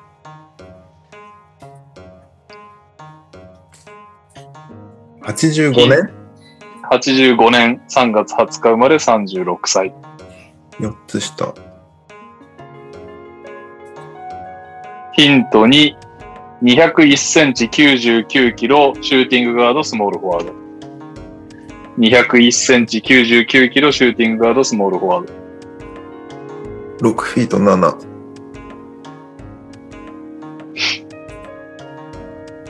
ヒント3。NBA キャリア計3計8年で7.8点、2.8リバウンド、1.6アシスト。NBA キャリア計8年、7.8得点、2.8リバウンド、1.6アシスト。まあそう考えると得点が一番いいんですかね。にゃおいけそうな年代のキャリアなんじゃない？確かに。そうですね。僕と誕生日1週間違いなんで、あ そして、今まで仕事で抜けていたカズマさんが、ここぞとばかりにですかサボりだな、カズマさん。何のタイミングですか？知らないで来たの？全然聞けてなかったです、すみません。絶対知ってるよ。さよなら NBA クイズです。ヒント1、1985年3月20日生まれ36歳。ヒント2、201センチ99キロ、シューティングガードスモールフォワード。ヒント3、7.8点、2.8リバウンド、1.6アシスト、NBA キャリア計8年。ヒント4、2006年ドラフト14位。ロッタリーギリギリです。2000 2006ドラフ2006年ドラフト14位。NBA あんま見てなかったな、俺。ト。2006ドラフト。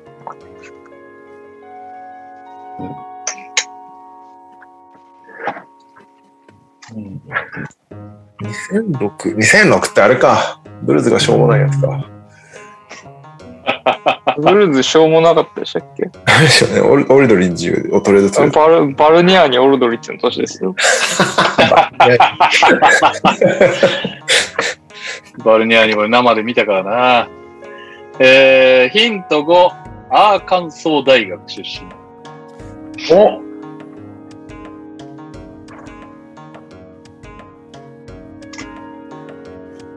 えー、当時のアーカンソーって結構なんじゃないかな。てか、経歴より先に俺ヒント8いてえな。あれ、順番変えるのはちょっと、ダブアツさんに失礼だからやめとこう。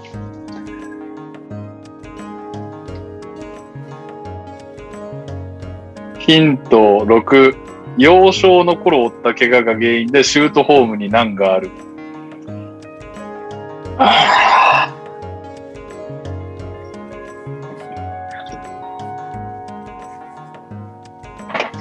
フォームが。2006年ですよね。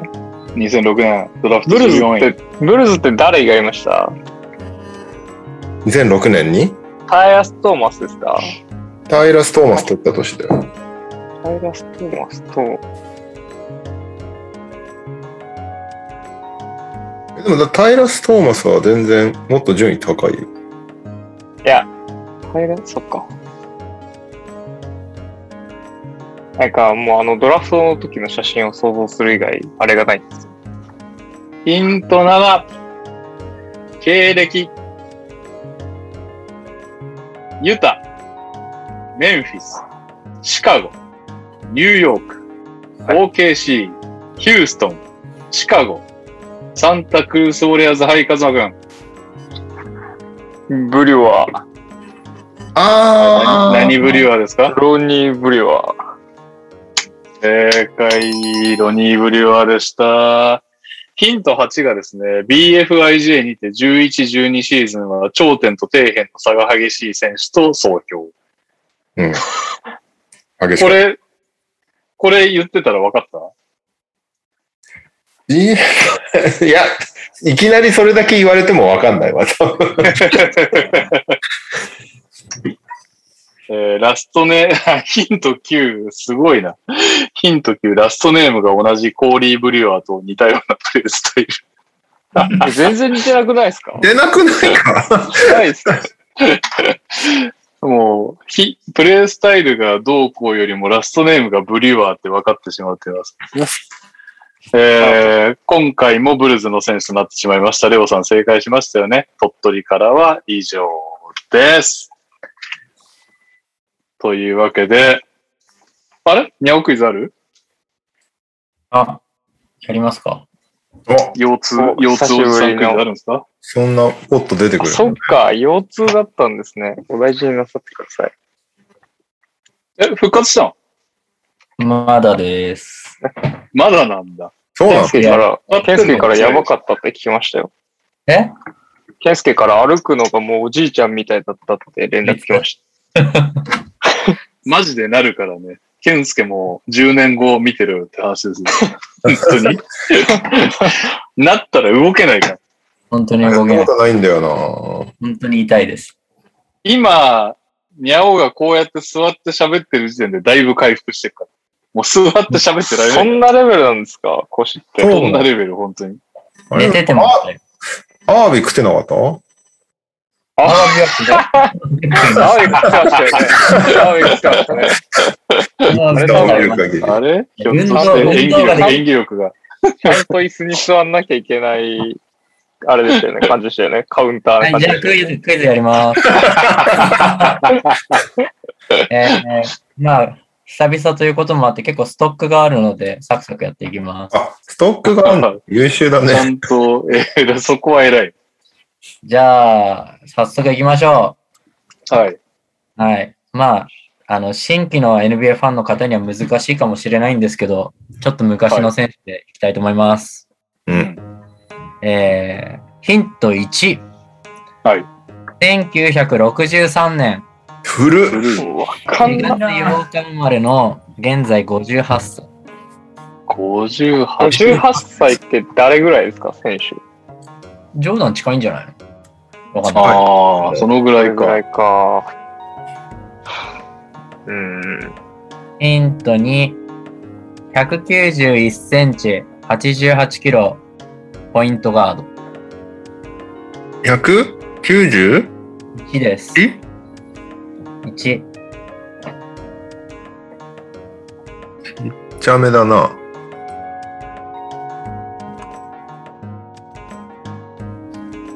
ヒント3、ドラフト年度は、えー1985年、1巡目24位で NBA 入りしてます。俺が4歳なんだわ、それは。だらしめの NBA ファン。85年が誰の年かもピンとこないですもん、今。全くわかんない。85年はユーイングの年だよね。ジョーダンあはああ。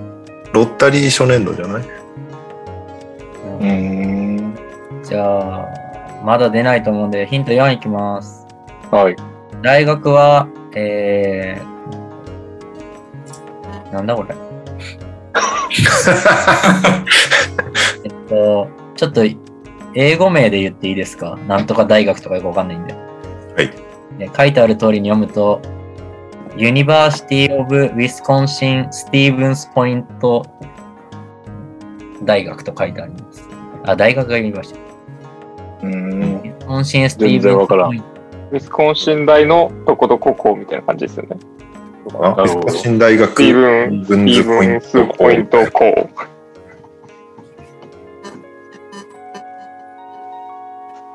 かんねえな。まだ来ないです、全くわかんないです。じゃあヒント5です。えー、これ僕のこの選手の印象なんですけど、いきなり主観。はい。トニさんに負けず劣らずの老け顔です。はい。おジョー・デュマス。残念。はい。はい。ムーキー・ブレイロック。残念。主観で2老けが人。老け顔だけで、老け顔のポイントがあるだけで当てに行く。ただただ、ただただ誹謗中傷を受けた。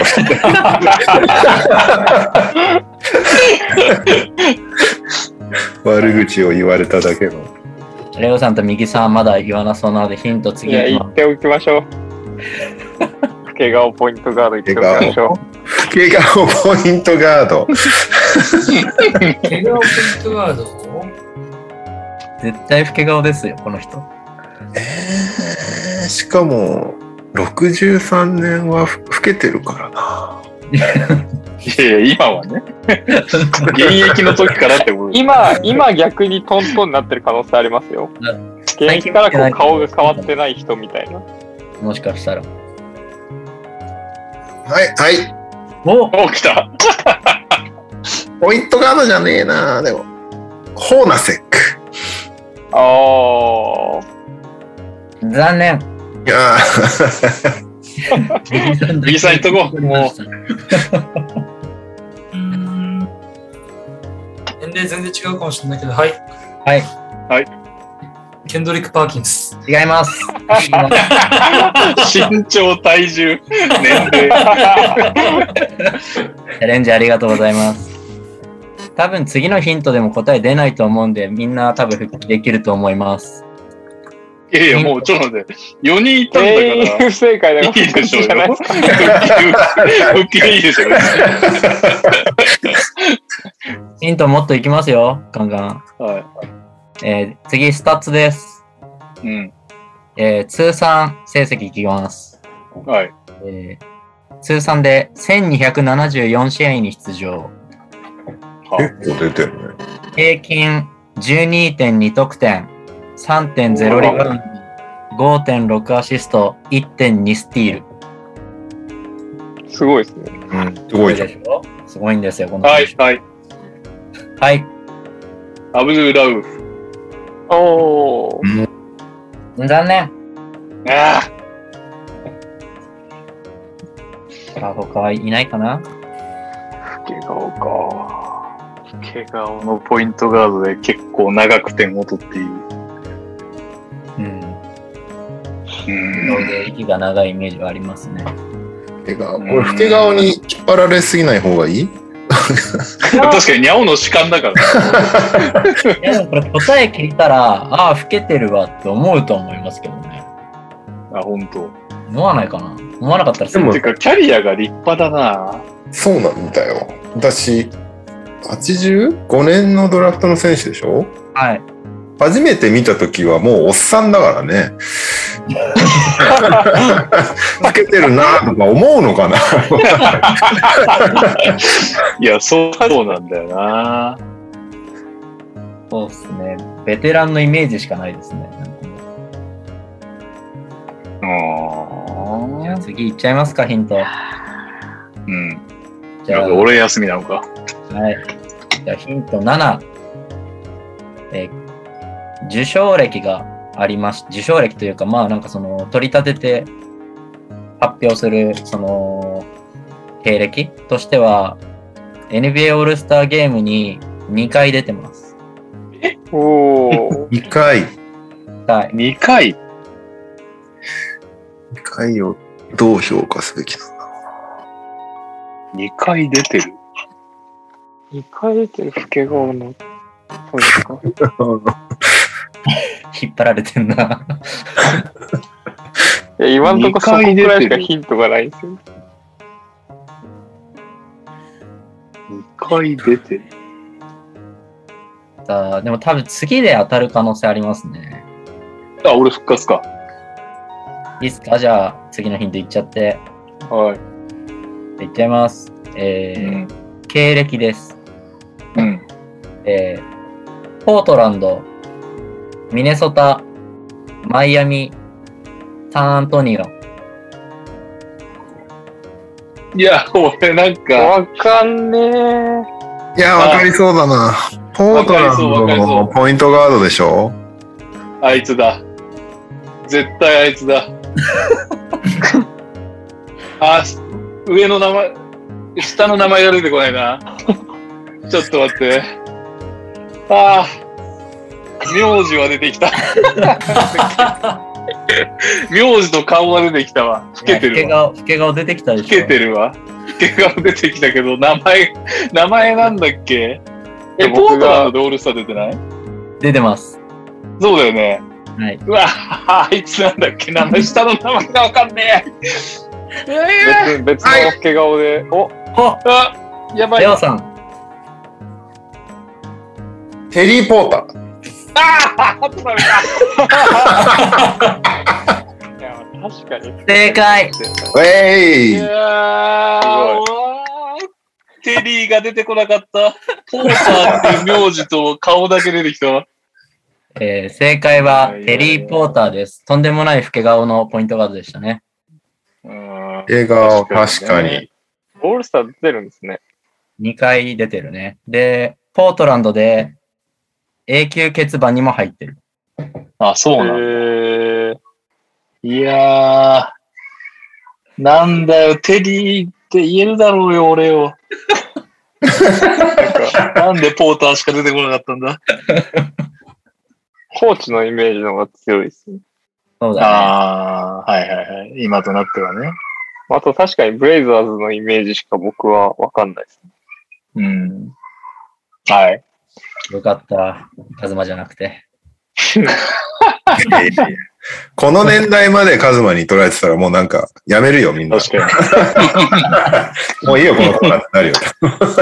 老け顔、老け顔にやっぱかなり引っ張られましたね。エイブリー・ジョンソンとかも頭によぎりましたもん。ああ。なんか最後の方、サンアントニオにいるイメージあるな、テリー・ポーターは。のはい。正解、テリー・ポーターでした。レオさんおめでとうございます。やったぜ。はい。じゃあ今日はこの辺ですか？それとも2も行く？この辺で終えておきますか？じゃあもう一問いきます。いけますか？よしお、行きますか、はいそそ読んでていいよ酒持ってきます。今がいる間にいっぱいやろう。少し年代を最近にしましょうか、じゃありがとうございます。あ。はい。と、トニさんこれ聞いてないのかな多分。あ、聞こえてます。イヤホン刺さってると思う。じゃあ2問目いっちゃいます。ヒント1、生年月日。1967年。い やいやいやいやいやいや。イワルだ。えー11月20日生まれの現在53歳です。あー5歳ぐらい若返って老け顔ですか？え？老け老け顔ですか？いや、老けてないイメージだな。あ、これちょっと特別ヒントになっちゃうな。そうなの？53歳。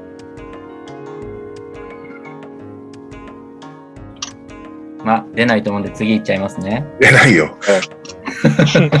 えー身長191センチ、体重88キロのポイントガードです。読み間違えてないテリー・ポ大丈夫ーターじゃないほとんど知ってん。えー全く一緒ですね、テリー・ポーター。すげえ。えーヒント3。あ、カズマこれいいよ。大学だよ、大学。いや、もその年の人の大学知らないですよ。出身大学は、ボイシ州立大学です。あ、ボイシステートね。全然わかんない。えー全くわからん。自分が無表情になってる すいません。ちょっと、頑張ってください、皆さん。えーヒント4。NBA ドラフトにはかかりませんでした。うんなので、えー NBA ではなく、CBA で3シーズンプレイしてます。で、苦労に。1994年に CBA でリーグ優勝して、17.9得点、7.4アシストで MVP に輝いてます。いやいや、わからすないよ。。C、CBA のええ MVP、はい。25年前の CBA の MVP です。全くわからない。CBA の MVP って気にしたことなかったな。今度ちょっと調べてみようかな。なんでこれを問題にしようと思ったんですか？あ、それでもいい質問ですね。やっぱり俺のこの脳内にイメージに残ってる選手だからです。なるほど。なるほど。現役を見てます、この選手。見てる、見てる選手とかチームに関わってるってことかな。そうですね。世代的に。じゃあ、続いてヒント5。えー通算スタッツ。えー541試合。平均6.9得点。2.4リバウンド。4.9アシスト。おお、4.9アシスト、立派だね。いや、いいですね。しっかりポイントガードやってたってこと？だなんか、アシスト多いイメージそんなないんですけどね。こんなしてたんだってイメージです。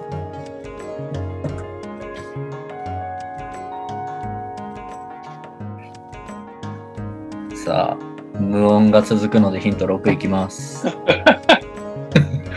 えー NBA にデビューして2年目のシーズンは平均12.8得点、3.1リバウンド、7.0アシスト、1.4スティールを記録しています。すげえじゃん。めっちゃいいじゃん。すごい。うん。このイメージもあんまないですね、俺に。え？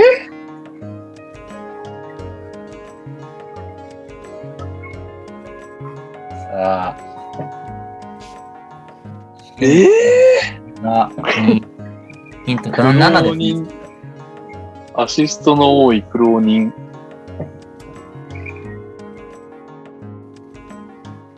ヒント7わいき。はい。す。NBA の経歴です。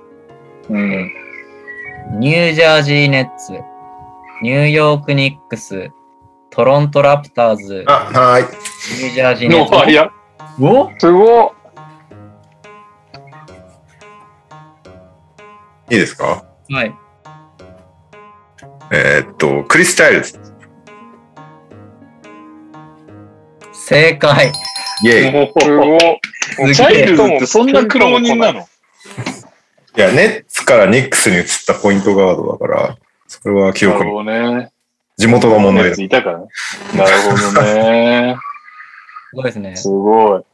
ここで当たると思ってなかったんで、次のヒントが、まあ、僕の印象が強いのはニューヨークニックス。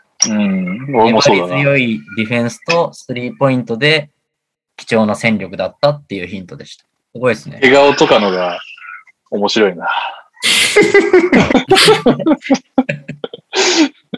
なんか雑なヒントあった方がポンポン適当な答えを言いやす確かに確かに。い。無言になっちゃう。データだけだと。はいじゃあ、ニャオクイズはちょっとあの、主観をヒントに取り入れます。そう偶数は主観で。次回の参い考やー。はーい。ありがとはい、レオさんの2連勝ということで、う。カズマどうもさすがです。というわけで、にゃおさんの舌が温まったところでこのコーナーです。にゃおーイエーイガビさん。もう今週は来なかったよ。やってない。やってない予想通り。っていうか、一周しかしてないです。まあ一応、このコーナーを説明しておきますと、リスナーの皆さんで、にゃおにハマる女の子を目指すコーナー。リスナーが架空の女子になりすまして、えー、にゃおさんにハマる女性であることを存分にアピールした虚偽のラブレターを投稿します。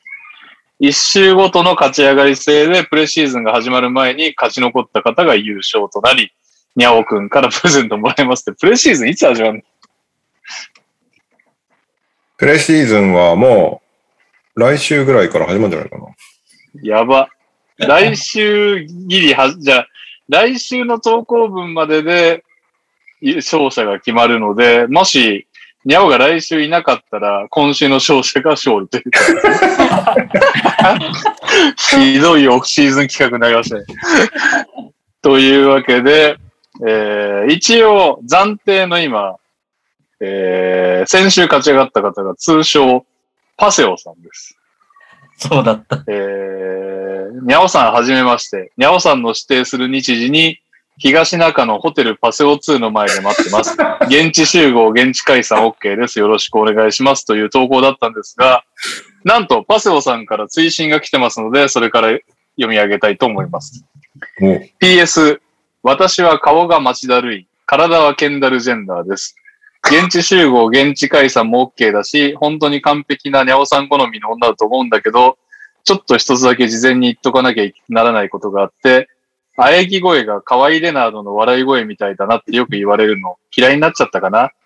でも、顔は町だるいだし、現地集合、現地解散 OK だからね、ほらね、とりあえず東中野駅前のパセオ2で会いましょう。ということでした。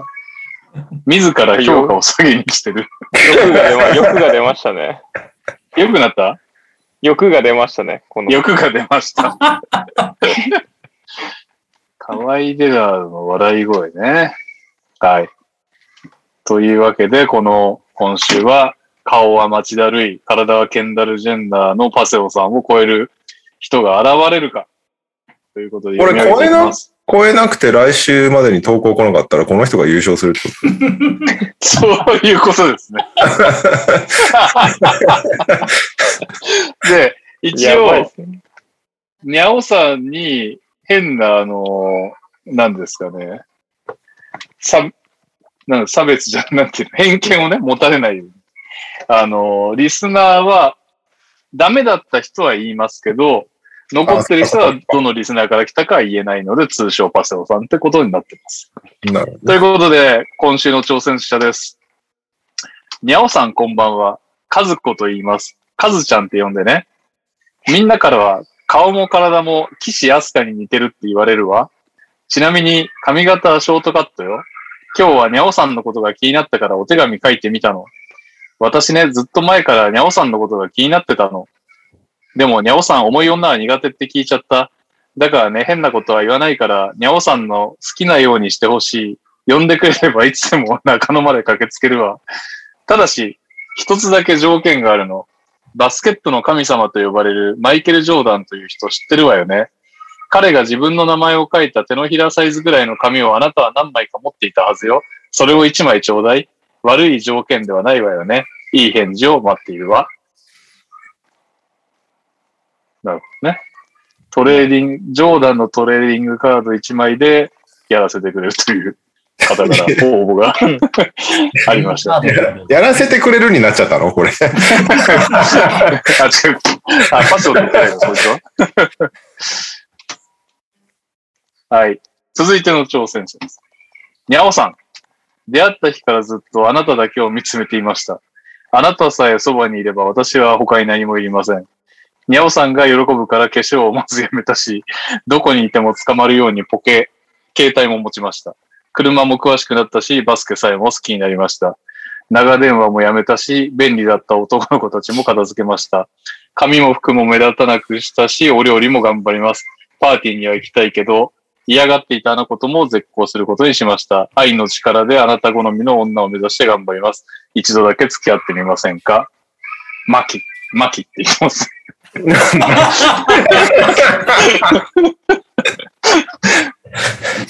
はい。えー、最後の挑戦者ですね。にゃおくんに手紙書くの初めてだね。びっくりさせたらごめんなさい。この前の高校の同窓会はとっても楽しかったね。やっぱり今でもあの頃に戻れたなって思う。そういえば学生時代は恥ずかしくて私からは言えなかったけど、私はにゃおくんのことずっと好きでした。高校卒業してからもずっと。授業中のにゃおくんの寝顔も、バスケしてる時の真剣なにゃおくんも、教科書を忘れた時に黙って机をくっつけてくれるようなさりげなく優しいところも、卒業してからいろいろな人とお付き合いしましたが、私の中でにゃおくんの存在が忘れられず、今更ながら手紙に気持ちを込めました。にゃおくん、高校卒業してから18年経ちますが、私とお付き合いしてもらえないでしょうか？にゃおくんのことが大好きです。にゃおくんの気持ちを聞かせてください。お返事待ってます。めっちゃ普通のラブレター来た。めっちゃ普通のラブレターっていうか。なので、えっ、と、暫定1位がパセオさんですね。その後は、えっ、と、マイケル・ジョーダンのサインカードが欲しい、顔も体も岸安香の人。えー、続いて、マキ、マキさん。マキさん、そして、えっ、と、高校時代の同級生の方ですね。さあ、にゃおさん、来週、最終回に勝ち残るの誰ですか？あにゃおさんが仕事で来れなかったら、もう今週のその人が優勝ですからね。確かに。マイケル・ジョーダンのサインカードをその人に行くっていう。もうね、その、岸飛鳥はね、誰が書いたかもなんとなくわかるんで、え、ちょっと、ちなみに誰が書いたか当ててもらっていいですか？同意見。正解。絶対そうだね。すげえな。仲いいな、お前ら。同意見は振り、振りますね、それで。もう。えー、でも顔が出、てきちゃうからね、もうね。マキさんもね、なんか、うん。いい感じでしたしね。まあちょっと長かったよね。ね。この人は唯一趣旨に沿ったことをしてくれてたんでね。確かに。あー、18年後に告白したら、おお。急に来た。じゃあ何？パセオさんとマキさんですか今悩んでるの？はいや、パセは よく書きすぎたでしょ、完全に。めっちゃよく出てますよね。ちょっと欲しがりすぎましたね、パセオさん。あれ？マキさんがはい。最後にうん。一度だけ付き合ってみませんかって言ってくれたんでしたっけ？そうです。あーえ、高校の同級生最後なんでしたっけ？高校の同級生は、にゃおくんのことが大好きです。にゃおくんの気持ちを聞かせてください。お返事待ってます。ああ、高校卒業してから18年経ちますが、私とお付き合いしてもらえないでしょうか。にゃおくんのことが大好きです。にゃおくんの気持ちを聞かせてください。お返事待ってます。ーあ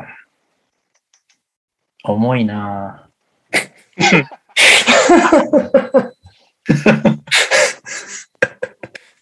若干重いなってことは、ぁなあ、でもなぁ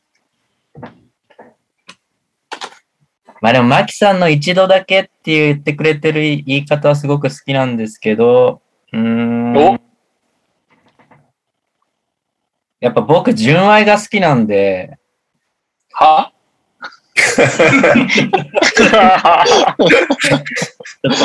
愛の手の声が違うでしょ。高校の同級生さんがいいです。おお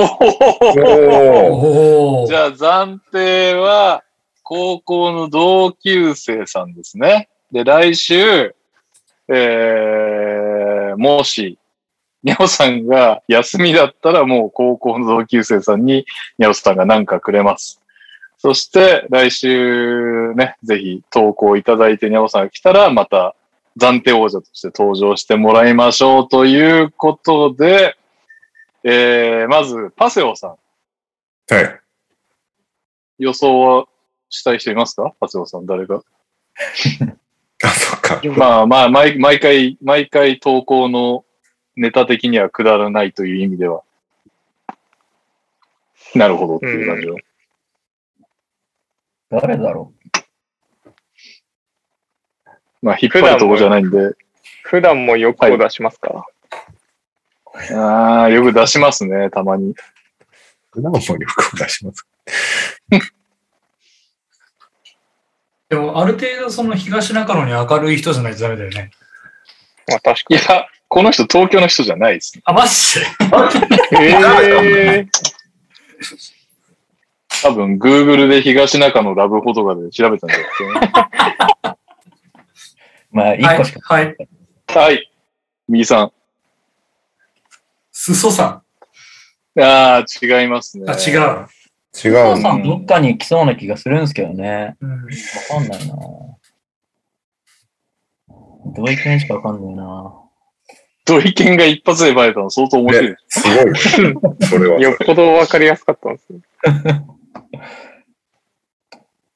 いや、パセオさんわかんないっす。パセオさん正解はパックンチョさん。うまいああ、はいはいはい。確かに。めっちゃ聞いてる人だなとは思ってたけど。いやそして、マキさん。マキさんは PS 来てます。PS、歌詞見ながら書いてて少しだけ怖くなりました。PS の PS 世の中的に怒られたすいません。わわかりますか？マキさんの正体は。歌詞を見ながら。ラバーツさんじゃないですか？いや、だからその、大黒摩季の歌詞を見ながら書いたので、その筋に怒られたらごめんなさいけど、ああ、そうなんだ。まんまでしたよね。まんま、まんまでしたね。全然分かってなかったわ、俺。正解は、オリミラくんでした。えー、というわけで、高校の同級生さん、来週もお楽しみにしてください。はピックアップゲームはい。今週のピックアップゲームは、はい。1986年5月21日、えーウェスタンカンファレンスファイナルだよね。の第5戦、ヒューストン・ロケッツ対ロサンゼルス・レイカーズだったんですけども、はい。えーヒューストンが114対112で勝った試合でしたっていう、これ、オラジュワン特集かなんかだったんだっけ？そう。そそうだよね。オラジュワン特集なのに退場すんのかいって思ったけど、えー114対112でヒューストン勝ちます。えーオラジュワン30得点、7リバウンド、3スティール、4ブロック。えーラルフ・サンプソン29得点、5リバウンド。うーんとう。、サンプソン5リバウンドしかしてないの。そうなんですよ。あのサイズで。で、ロバート・リードとルイス・ロイドが15得点ずつ。そして、レイカーズはマジック・ジョンソンが24得点、13アシスト、3スティール。うん。カリーム・アブドゥル・ジャバー26得点、13リバウンド。そして、ジェームズ・ウォージー19得点、6リバウンド、3ブロック、4アシスト。うん。えーっと、終始、終始じゃないか。途中までは割とレイカーズがリードしてたんですけど、最後の方に、オラジワン退場後にヒューストンが逆転してまくって終わるっていう。しかも、ブザービーターでサンプソンがなんか変なシュートを打って終わるっていう試合でした。うん。はい。これ、なんか楽天さんからコメントもらっとけばよかったね。なんでこの試合なんですか？確かに。ポイントを。なんで毎回乱闘してんだろう？あ、ピックアップ乱闘だったのかな、これ。ね、ピックからピックアップ乱闘だなって思いながら見てた。俺、まず俺はね、はい。見ててすげえ思ったのが、スコアが全然わからないっていう。そうなのよ。昔の試合ってそうですよね。ほんと最近の放送はありがたいんだなっていうのをつくづく思いましたね。全然、なんか緊迫感が伝わってこないというか、うん残り時間もわかんないし、何点差なのかもわかんないし、みたいな。実況がいたまに言ってくれるところだけがヒントみたいな。レイカーズ厳しいね。8点リードですって言われて、ああ、そうだったんだっていうのをずっと 試合中に確認しながら見てるんで。で、あと何分残ってるんだろう。そうそう。ああ、そうだったんだ、みたいな。で、なんなら24秒もなんかよくわかんない。うんうん。だから、残り4秒え、マジでみたいな。そういう意味での緊迫感はあったけどね。ちなみに僕全部見れなかったんで、はい。浅い感想を言いますと、なんかさ、序盤最初見ようと思って見てて、うん顔に手が入っちゃって、ルイス・ロイドが傷んでるんだけど、ボールが外に出ても、全然レフリータイム取らず普通に始まるっていうのはすごい時代、時代を感じた。俺もそれあで、れケアするよね、今は。そう。で間違いなくも一応なんか、ポゼッションが相手チーム止めれなかったみたいな実況の人がポゼッション言ってて すごいな。マジック・ジョンソンももう全然ルイスにこ声もかけず普通にボール取りに行って普通に始めるみたいな感じで。あとは、カリームってこれ何歳だったのかわかんないんだけども、リバウンドからほぼ助走なしでボスハンドリバースダンクとかやってて。すごかったですよねなんか、思っちゃったカリームと違うみたいなプレースタイルじゃなかった？たうん。もっとなんか、それこそスカイフッあスカイフックク今度外しまくっててさ、うん。むしろなんかゴリゴリのインサイドプレイヤーみたいな活躍をしてたよね。確かに。この時で、はい。16年だよね、この試合。この時38歳ですね。いや、もう38なんだ。すげえデーベテランだ。デーベテランだ。デーベテランが、なんでカカロットになったの？デーベテランがそう、大概の身体能力プレイしてる。あとは、あの、だからもう結局そこで、あ、やばい、今日は見れないわと思って、うん最後の30分ぐらい見ようと思って飛ばしてたらいきなりオラジワンが退場しますみたいな話になって、うんそれで、あ、やべやべっつって10分ぐらい巻き戻したんだけど、なんかあの、オラジワンの退場やっぱり、カプチャックっていう、まあ、言うてもロートルで仕掛けて、オラジワンの退場っていうもう最悪のパターンじゃないですか、これ。そう。だからそれで、俺は当然この86年は5歳だから見てないんだけど、うんその10年後ぐらいにマイアミ対ニューヨークの乱闘は見てるわけですよ。うんうんうん。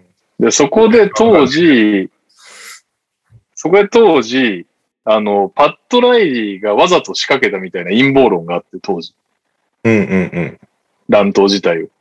だから、雑魚プレイヤー、雑魚プレイヤーっていうのは失礼だけど、そう試合に関係ないプレイヤーで試合に、相手のメインキャラを退場させるみたいな。で、それで、いやいや、まあまあまあまあ、とか思ってたんだけど、この、ね、カプチャックバーサスオラジアンがあったからこその、パッドライディ陰謀論が当時出たんだなっていうのが、ちょっとここでスッキリしましたね。はいはいはい。なるほどっていう。はい、すいません。そんなもんです。なんかあの全、然見れませんでした。あのシーンまでは、ずっと切れてたのラルフ・サンプソンだったの、試合中。ああ、はいはいはい。サンプソンをオラジャンが止めに行くみたいなシーンがずっと続いてて、はいはい 急にオラジャンが退場するみたいなことになって、お前もチャッカマンだったっていう、なんかあの、結構、不思議な展開だったなっていう。オラジワンってさ、どうやって点取ってたのなんか、俺が見た序盤と、その、最後の方でそんなに点、オラジワンが点取ってなくて、サンプソンばっかりだったんだけど、オラジワンはなどうやって点取ってた？え、でもまあド、リームシェイク？シェイク、ドリームシェイクまで行くんですかね、あれ。そ、あの、うちらの知ってるようなドリームシェイクほどは行ってないかなって感じがするかな。でもなんかシンプルなムーブなのに、結構スピンムーブ抜いてましたよね。そうね。うん。まあ、あとはプットバックだったりとか、もっと昔のインサイドっぽいプレーだったような気がするな。なんかフェーダーウェイみたいなやつもあったよね、一個。うん。ああ、そうだね。それは、うんでも、こっからどんどんどんどんレンジ広げてったんだなっていう感じはしたね。なんかサンプソン俺の目もあんまりないんだけど、サンプソンでけえっていうのと、なんか、リバウンドからのフットバックとかが、もうひょいってやってるだけで、こいつマジでかいのに、結局、まあでもあれだ、怪我とかもあるからか。あと、最初の方、最初の方なんかレイカーズがガンガン走ってて面白かったんだけど、なんか、速攻のシーン、マジックだけドッジボールやってるなっていうぐらいの 弾丸パスを投げまくるっていう。あれは結構見てて面白かったな。なんかマジックって本当何でもできるイメージだけど、意外とまじまじと見ると結構癖ある。うん。うん。なんかちょっとルビオっぽいっていうかもう、この、すごい慣れてんのが、その、右で、こうや、右ドリブルから、こっちもズバンって出るし、右、右ドリブルしてて、左見てる見てる見てるよ右とかっていうう、んなんか、ちょっとあの、昔の生きってた頃のルビオを思い出すプレイスタイルでしたね。俺の中では。すごい癖あるなと思って。まあ、ただでかいからね。言うても。でかくて走れてあれやれたらまあまあ強いですね。そうね。その印象はやっぱり強いよね。あとなんだろうな。マイケル・クーパーいい選手だなって思いながら見てる。なんか結局、や、たまにちょいちょいやってること最近っぽいけど、ただみんな1、2歩前にいるっていう バスケだなっていうシーンが結構あった。今はそのスリーポイントラインから2、3歩離れたところでやってることを、スリーポイントラインから1、2歩入ったところでやってるから、まあ狭いっちゃ狭いんだけど、当時にしてはあれでも広い使い方だったんだろうなっていう感じで見てましたね。序盤はなんかずっとロケッツは、あの、オラジュアンのポストに入れたいダブルチームが来るからいけないみたいな。だからミドル打ちますみたいな感じだったけどね。見てた時。そうね。結局だから、どっちもでかいセンターでやってきてるチームだから、ポストに入れようっていう姿勢がめちゃめちゃやっぱ強かったけど、うんあとどっちもね、全然、ああの、ハイピックスすら使わないみたいな、ん本当に出てこないんだな、センターっていう感じのオフェンスが。確かに。なんかピックアンドロール的な動きをした時もセンターとじゃなかった気がするな。うん。忘れちゃったけど、アジック・ジョンソンとウォージーとか、例えばそんな感じでやってたけど。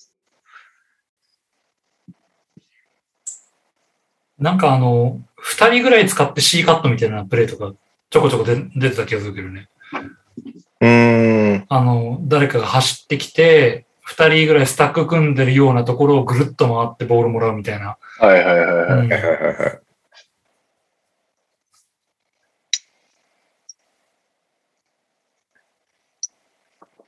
これは、まずあれかな。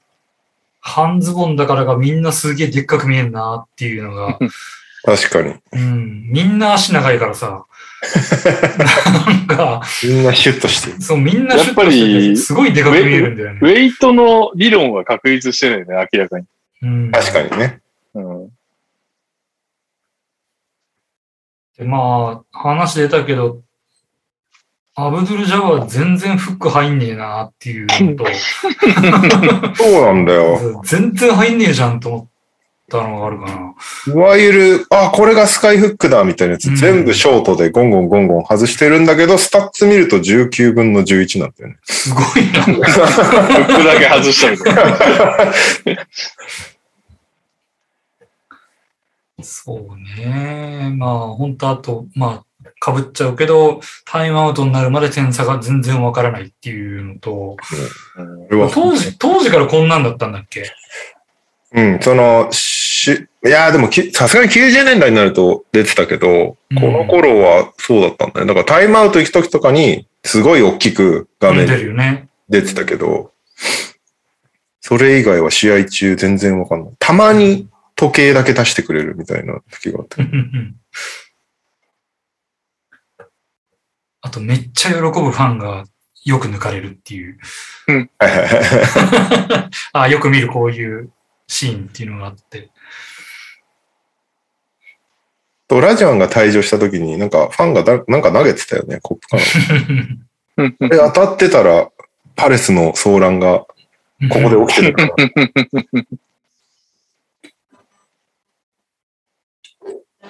そうだな、なんか、オラジワンゲームっていういう触れ込みだったから見始めたら、ひたすらレイカーズにボコボコにされてて、すごい序盤は不快な気持ちで見てたけど、俺選択した理由マジで知りたいね。ね。それで、あの、途中オラジワン活躍し始めて、お、これだこれだ、後半ようやく来たと思ったら、なんか思いっきり振りかぶったパンチを空振りして、退場して、あれ止めた、止めた審判すごくない？あれ。すごいね。か、確かに。スッと出てるよね間に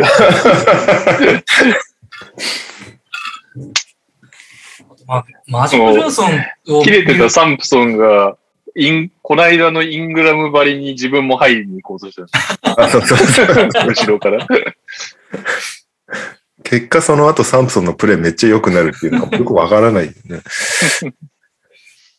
マジック・ジョンソンの試合見ると、改めて見直すと思うんだけど、あの人ずーっとポストプレーをしながら運ぶじゃん。うん。背負いながらず背負いながらねーっと運んでいくじゃない。で、運んでった後に結局両チームポストプレーから全てプレーを作ろうとするから、もうなんかこの時代は、どのポジションもポストプレーができないと話にならんみたいな感じだったのかなっていう。のが、まあ、ガードはね、マジマジック以外は、ああいう運び方しないのかもしれないけど、本当あの、外から入れます、ダブルチーム来ます、もう一回返します、ダブルチーム来たらディフェンス戻ります、みたいな、そういうの繰り返しで、うん。うん。もうなんか途中、オラジュワンが点が入り始めたぐらいはもうペイント内に何人おんねんっていうぐらいもう、なんかぐっちゃぐちゃになってて、ストレッチという概念はなかったんだろうなっていうのが、改めて見て思ったもうでかいやつが正義だったってことだよね、要は。いや、まあ、まあそうだね。うんロケツはね、それでむしろゴリ押しに行ったわけだからね、サンプソン、ラジワンっていう。はいはいはい。まあでもマジックは特殊よね、やっぱり。でかいから、でかくてポイントガードやってるから、ひたすらポストアップ最初からやってるっていう。うん。その方が早いからってことなのかな。まあ基本はトランジションメインだけど、うんどうせポストアップするなら最初からしてようかなっていうあれなのかな。うん。ラスがリバウンド取った方が早いと同じ理論なんじゃないですか、これは。ああ、なるほどね。どこからともなく飛んでくるラウエストブルック君ね。そうだな。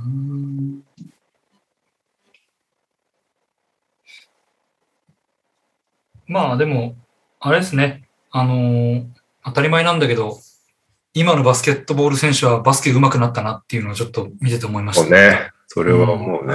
ハンドリが全然違うよね。全然違うね。ドリブルもやっぱりちょっと荒いもんね。この時代だと結構。うん、うん。シュートフォームもまあ割と個性が出ていて、まあ今綺麗なフォームで打つ人いっぱいいるけど、マジック・ジョンソンちょっとフリースローこんなんだったっけ？俺全然記憶なかったんだけど、割と特殊な打ち方するね。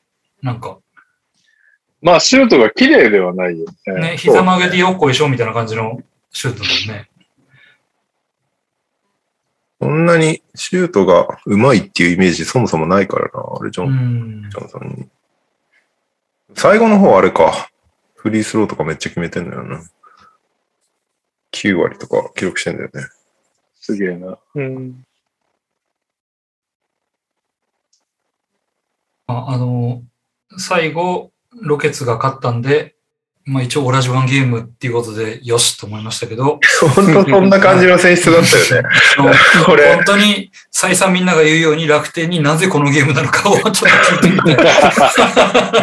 俺が推測するに、あの、まあゲーム5で試合が、シリーズが切り、決まったし、接戦だし、30点取ってるし、いい試合なんじゃないって言って選んだんじゃないかって思ってるんだけどね。なるほど。ね。配信してみたら退場してたっていう。あ、あの、スタッツだけ見て決めたっていう感じね。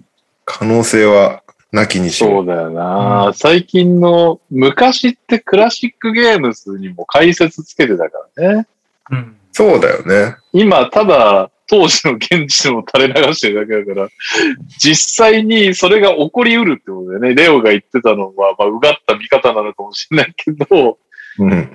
可能性としてはもう何も楽天で側で編集してないから、本当にそれで選んだ可能性もある。まあ、まあ、これでオラジマンがブザービーター決めたんだったら、おおなるほどっていう感じだけどね。うん違う、違うからね。どちらかというと、ラルフ・サンプソンゲームだった。確かに、サンプソンはずっと目立ってた。いろんな意味で。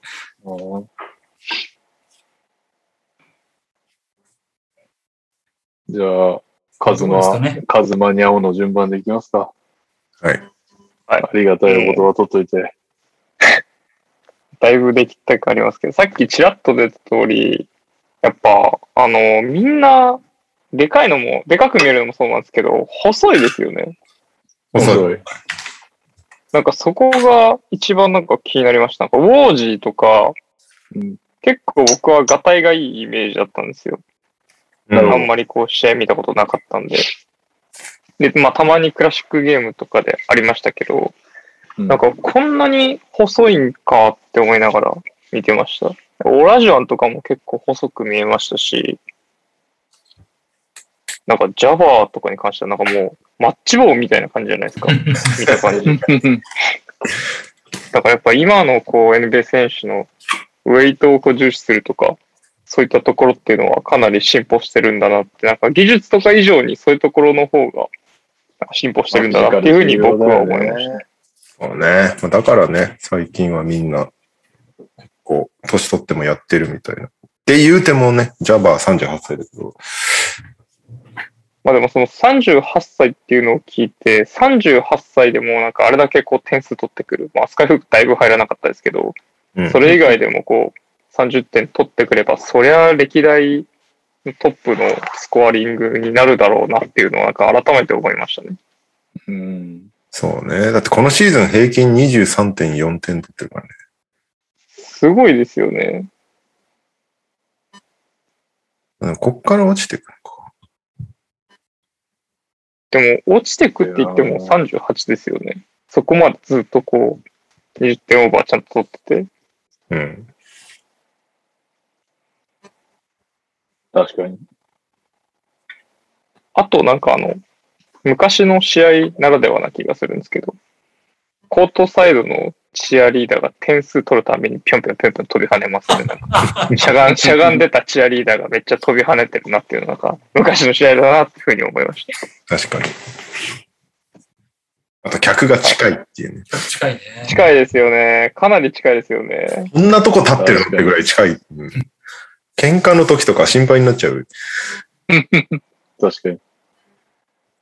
あと、こういう時代のパッドライリーが本当かっこいいなって思います。なんか、うん。マフィアのボス感が、なんか若頭感がすごいありますね。そうね。まだ、まだ頭だよね。そうですね。ここからこう、どんどんどんどんマイアミのボスになってきますけど、まだこう、若頭感あるなっていうのは思いましたね。はい、もう兄貴があくびをし始めてるので、ありがたい。ありがたい。俺に回ありがたい。ありがたい。ありがたいお言葉に回すと。いやいや。どうぞ。あ、そうですね。僕の大好きなコーナーなので、ちょっとじゃあ喋らせてもらおうかな。あのー今日の試合は見ました。おーお王じゃねえわ。そういう番組だから。王じゃねえんだわ。今日はちゃんと見たので結構感想があって、お、はい。まあまあ言われた部分もあるんですけど、ちょっととないでしょ。書いてるんでつらつらいきますね。はいはい。まず1個目はあれですよね。トニーさん言ってたように、目めっちゃ怪我してんのに、めっちゃ面白かったなってね。みんなあれ書くよね。俺もまず1個目それメモってる。あれ相当面白いと思いました。あで、まあその、ルールがちょっと違うのかなって思って、思いながら見てたんですけど、その審判とかの。うん。なんかもう一個気になったのが、なんか終盤で、マイケル・クーパーが、あの、ドリブルやめてパス出せなくて、ピポットだけふ踏みながらなんかパスコース探して、10秒ぐらいキープしてたシーンがあったんですけど、ピポットも踏んでな。なんか、わかんないです。ピポッと踏んでればセーフなのかわかんないですけど、なんかあれ、どう見ても雰囲気的にバイオレーション取られそうなのになっていう、その5秒バイオレーションみたいな。ああ、ああいうのも細々変わっていくからね。確かに。当時は違うもんね。明らかにディフェンスが成功して、もう、クーパー10秒ぐらい持ってんのにならなくて、結局レイカーズが点取ってるシーンがあって、あ、なんか、昔のゲームってこういう、今と違う感じなのかなって思いながら、結構終始見てた感じなんですけど、はあと、あれっすね、その、バスケが結構やっぱ違うじゃないですか、今と。で、クラシックゲーム的なものを結構ピックアップゲームでもやられてるんで、もう皆さん意見としてできてるかもしれないですけど、まあやっぱその、3がもちろんないんですけど、3どころかミドルもないじゃないですか。その、打つっていう意識がまずあんまないじゃないですか。うん。まずポストに入れようが強いから、だからガードのディフェンスももうポストにまで下がっちゃって、うんでも打たないみたいな。で、なんか仕方なくフェイクかけてちょっと出てきたらやっぱポストに入れるみたいな、い。なんかうん。ポストに入れるの上手い人が使われるうん。試合みたいな感じで、でも打つとミドル結構上手いじゃないですかみんな。そう、打つと入るんだよね。思った以上にシュートが入ってて、だから、なんか、しかも綺麗に入ってくよね。なんか、スパーンって入るよね。はい。みんな打てるんで、なんか良しとされてるバスケ自体がもうポストに入れることが正義なんだよって前提からに。始まっちゃってるだけなのかなと、なんか打てば入るのになって思って、なんか不思議な気持ちで結構見てました。高校時代のニャオさんみたいなことですよ。そうですね。ポストに入れるに定評がありましたからね、僕。で、あとは、その、この時代は僕もリアルタイムで見てないんですけど、それにしても、ロケッツは知ってる選手少ないなと思って見てました。なあ。うん。やっぱ、オラジュアンとサンプソンは知ってましたけど、他が本当知らなくて。確かに。で、逆に、レイカーズは、大体わかるじゃないですか。う。うんん。まあ、その王朝を築いてたっていうのもあると思うんですけど、それ以上にやっぱ露出がずっと後世までうん。出続ける人たちだったんだろうなっていう感じで、やっぱ知ってるだけで花があるなって思っちゃうんで、まあこれは人気あったよなって思いながら見てたっていうところが、なんかレイカーズに抱いた印象で、で、なんか基本的に僕マジックを見てて、見ているというか、マジックへの印象が多かったんですけど、うん。ただハイライトばっか見てるじゃないですか、マジックって。うん。なんで、こうやって試合を見ると、その、なんていうんですかね、思ったよりは、その、ハイライトみたいな、ノールックパスみたいな、そんなやっぱ一試合に何本もないじゃないですか。うん。で、派手なプレーもそんなないんですけど、その、マジックのパスはもちろん上手いんですけど、もうピンポイントに絶妙ってパス以上に、その、もらう側の意識が、もうマジックから来るだろうから、うん。来たら打とうって意識がすごい強いなと思って。なるほどね。この選手からパスが来るよりももうなんか受け手の意識が違うからアシストこりゃ伸びるなって思いながら見てました。だからマジックが信頼されてる証なのかなと思って。うん。確かに、速攻とかももらえるだろうと思ってみんな走ってるもんね。そうです。うん。当時。はやっぱそこら辺が一生懸命走ってるし、マジックはそういう意味で信頼すごいされてたんだなと思ってうん。ましたね。で、あと、マジック思ってた以上にスピードが速かったですね。その、うんうん。パスが速いのはもちろんなんですけど、さっき右さんが言ってたみたいにずっと背負いながらみたいな姿勢でプレーするじゃないですか。なのに速いんですよね。なんつうんですかね。こう前に行くぞっていうドリブルじゃないんだけど、めっちゃスピードのの速いなと思って、うん。だから不思議なんですよね。ずっとフェイスアップして、ボールも前につくってより横についてるんだけど、めっちゃ推進力があるなと思って、これはなんか、なんていうんですかね、体感したら余計に速く感じんじゃないかなと思って、なるほどね。それをこのでかい選手がやってたって思うと、やっぱ得意な存在だったのかなと思って見てました。なのでやっぱり印象としてはスピードがすごいなっていうところと、のバスケが違うっていうところの一個にドリブルがやっぱ違うじゃないですか。うん。この時に今のドリブルやったら全部ダブドリ取られると思うんで、確かに。みんなその手のひら返さないように、こういう、こういうっていうかまあなんか、手のひら返さないダムダムドリうん。ばっかやるので、そのドリブルがそんなにあんまハンドリングとか使えないんですけど、そんな中でもマジックって結構体から離して、うまくハンドリングしたりとか、その、ドライブしてった時も他の選手よりもなんかこう、微妙に今風なクラッチを入れるというか、うん。なんか華麗ですよね。まあ、この当時だとやっぱジョーダンが一番華麗だったと思うんですけど、マジックもなんかやっぱ感覚が、そのルールの中からちょっと飛び出た存在なのかなと思って、このドリブルルールだと普通はあんなプレー多分できないし、他の選手やってないと思うんですよね。みんなポストでワンドリしてシュートぐらいしか打たないし、マジックはなんか結構じあのドリブルの中でも自由自在に右ばっかりなんか、うん、すごい。あのルールの中であれできるのは相当すごいんだろうなと思ってうん。見てましたね。なのでやっぱマジックは、そうだな、これがすごいめめちゃめちゃ活躍した試合かって言われるとそうでもないと思うんですけど、それでも、やっぱ他の選手と比べても全然異質なタイプの選手なんだな、すごいなと思って見てましたね。うん。かな。なんかルールがやっぱ違う。そんな中でいろいろこう、こういうすごい人たちは試行錯誤したしながらやってんだなっていうのが見れたので、はい。やっぱピックアップゲームはすごくいい企画だなと思いました。やるばよ、毎週見ろの前に毎週出ろだからね。は。はいい。いというわけで、じゃあ、ありがたいお言葉をいただいた。ということで、来週のピックアップゲーム決めます？来週は、プレシーズンがまだ始まってないってことでいいですか？いや、始まってる。え？このし、この、えっとね、初戦が月曜の朝なんだ。ああ、初戦なんだ。え何、何やってんの？ネッツ対レイカーだけ？ズだけ。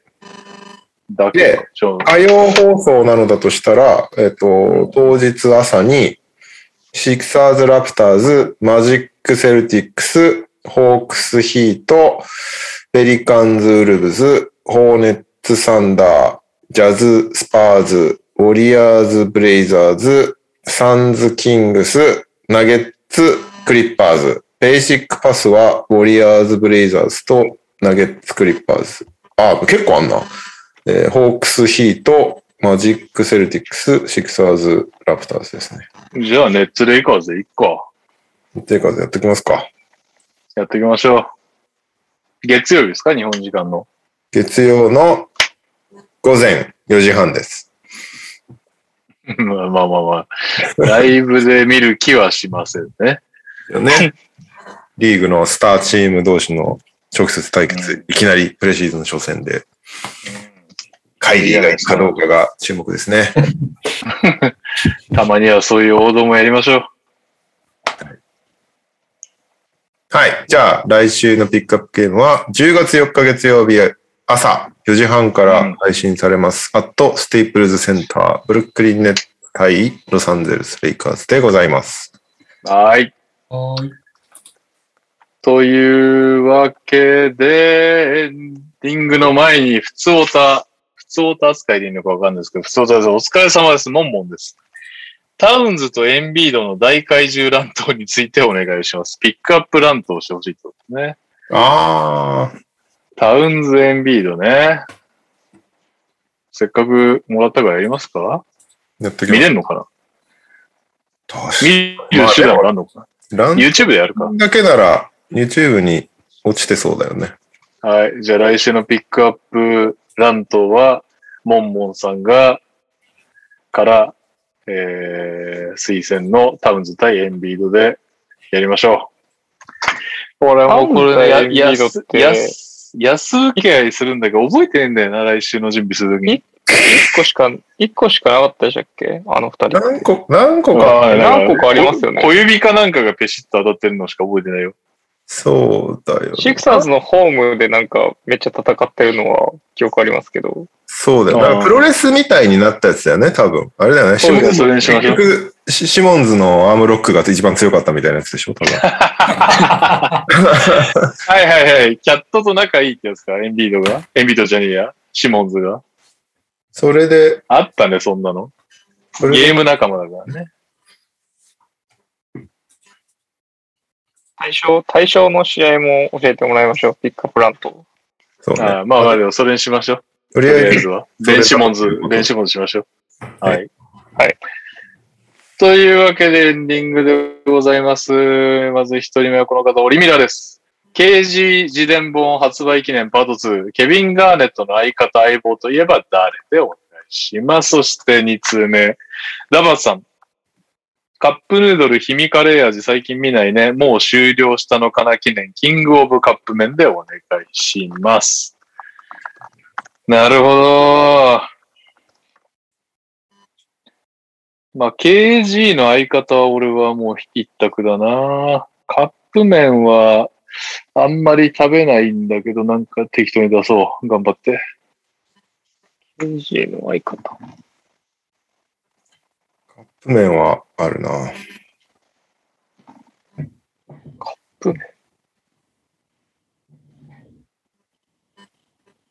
うめんですかね。カップ麺しますか？カップ麺にしますか。カップ麺。カップ麺普。通に好きなカップ麺でいいですよね。そんななんかいろんなもの食べ尽くしてないですけど。マジで食べないからな。これを買えば、外れではないっていうことだよね。うん。じゃあ、1個ありますね。はい。じゃあ、全く自信ないんで、私から始まってニャオさんに行きますか。え？え？私から始まってニャオさんで終わりでいいですか？もう俺が終わりなんですか？あ、違ったか。カズマか。いや、まあ、たまには、たまには兄貴の趣味カズマ最後で行こう。はい。いやー、では、えー、エンディングでございます。キングオブカップ麺。3、2、1。日清カップヌードルの普通のやつ。日清カップヌードルシーフード。おお UFO。ーおーお焼きそば。ペヤング。お焼きそば。日清カップヌードル。チリトマト。えー、美味しい。えー、食ったことないわ。一番。選ばない。一番。選ばない、なかなか。しあげあげなんか中高生の頃、ラオウとかスパオとか食ってた気がするけどな。もう大人になってから全然食ってないんだよな。ラオウは一時すごかったよね。うん。わかんないけど。サイさん、蒙古タンメン行くかと思いました。確かに。北極。これ、コタンメンも、カップ麺食べたの1回とかだと思う。ああ。いや、だったら、中本行くわっていう感じでした。カップ麺、全然嫌いじゃないんだけど食べないな。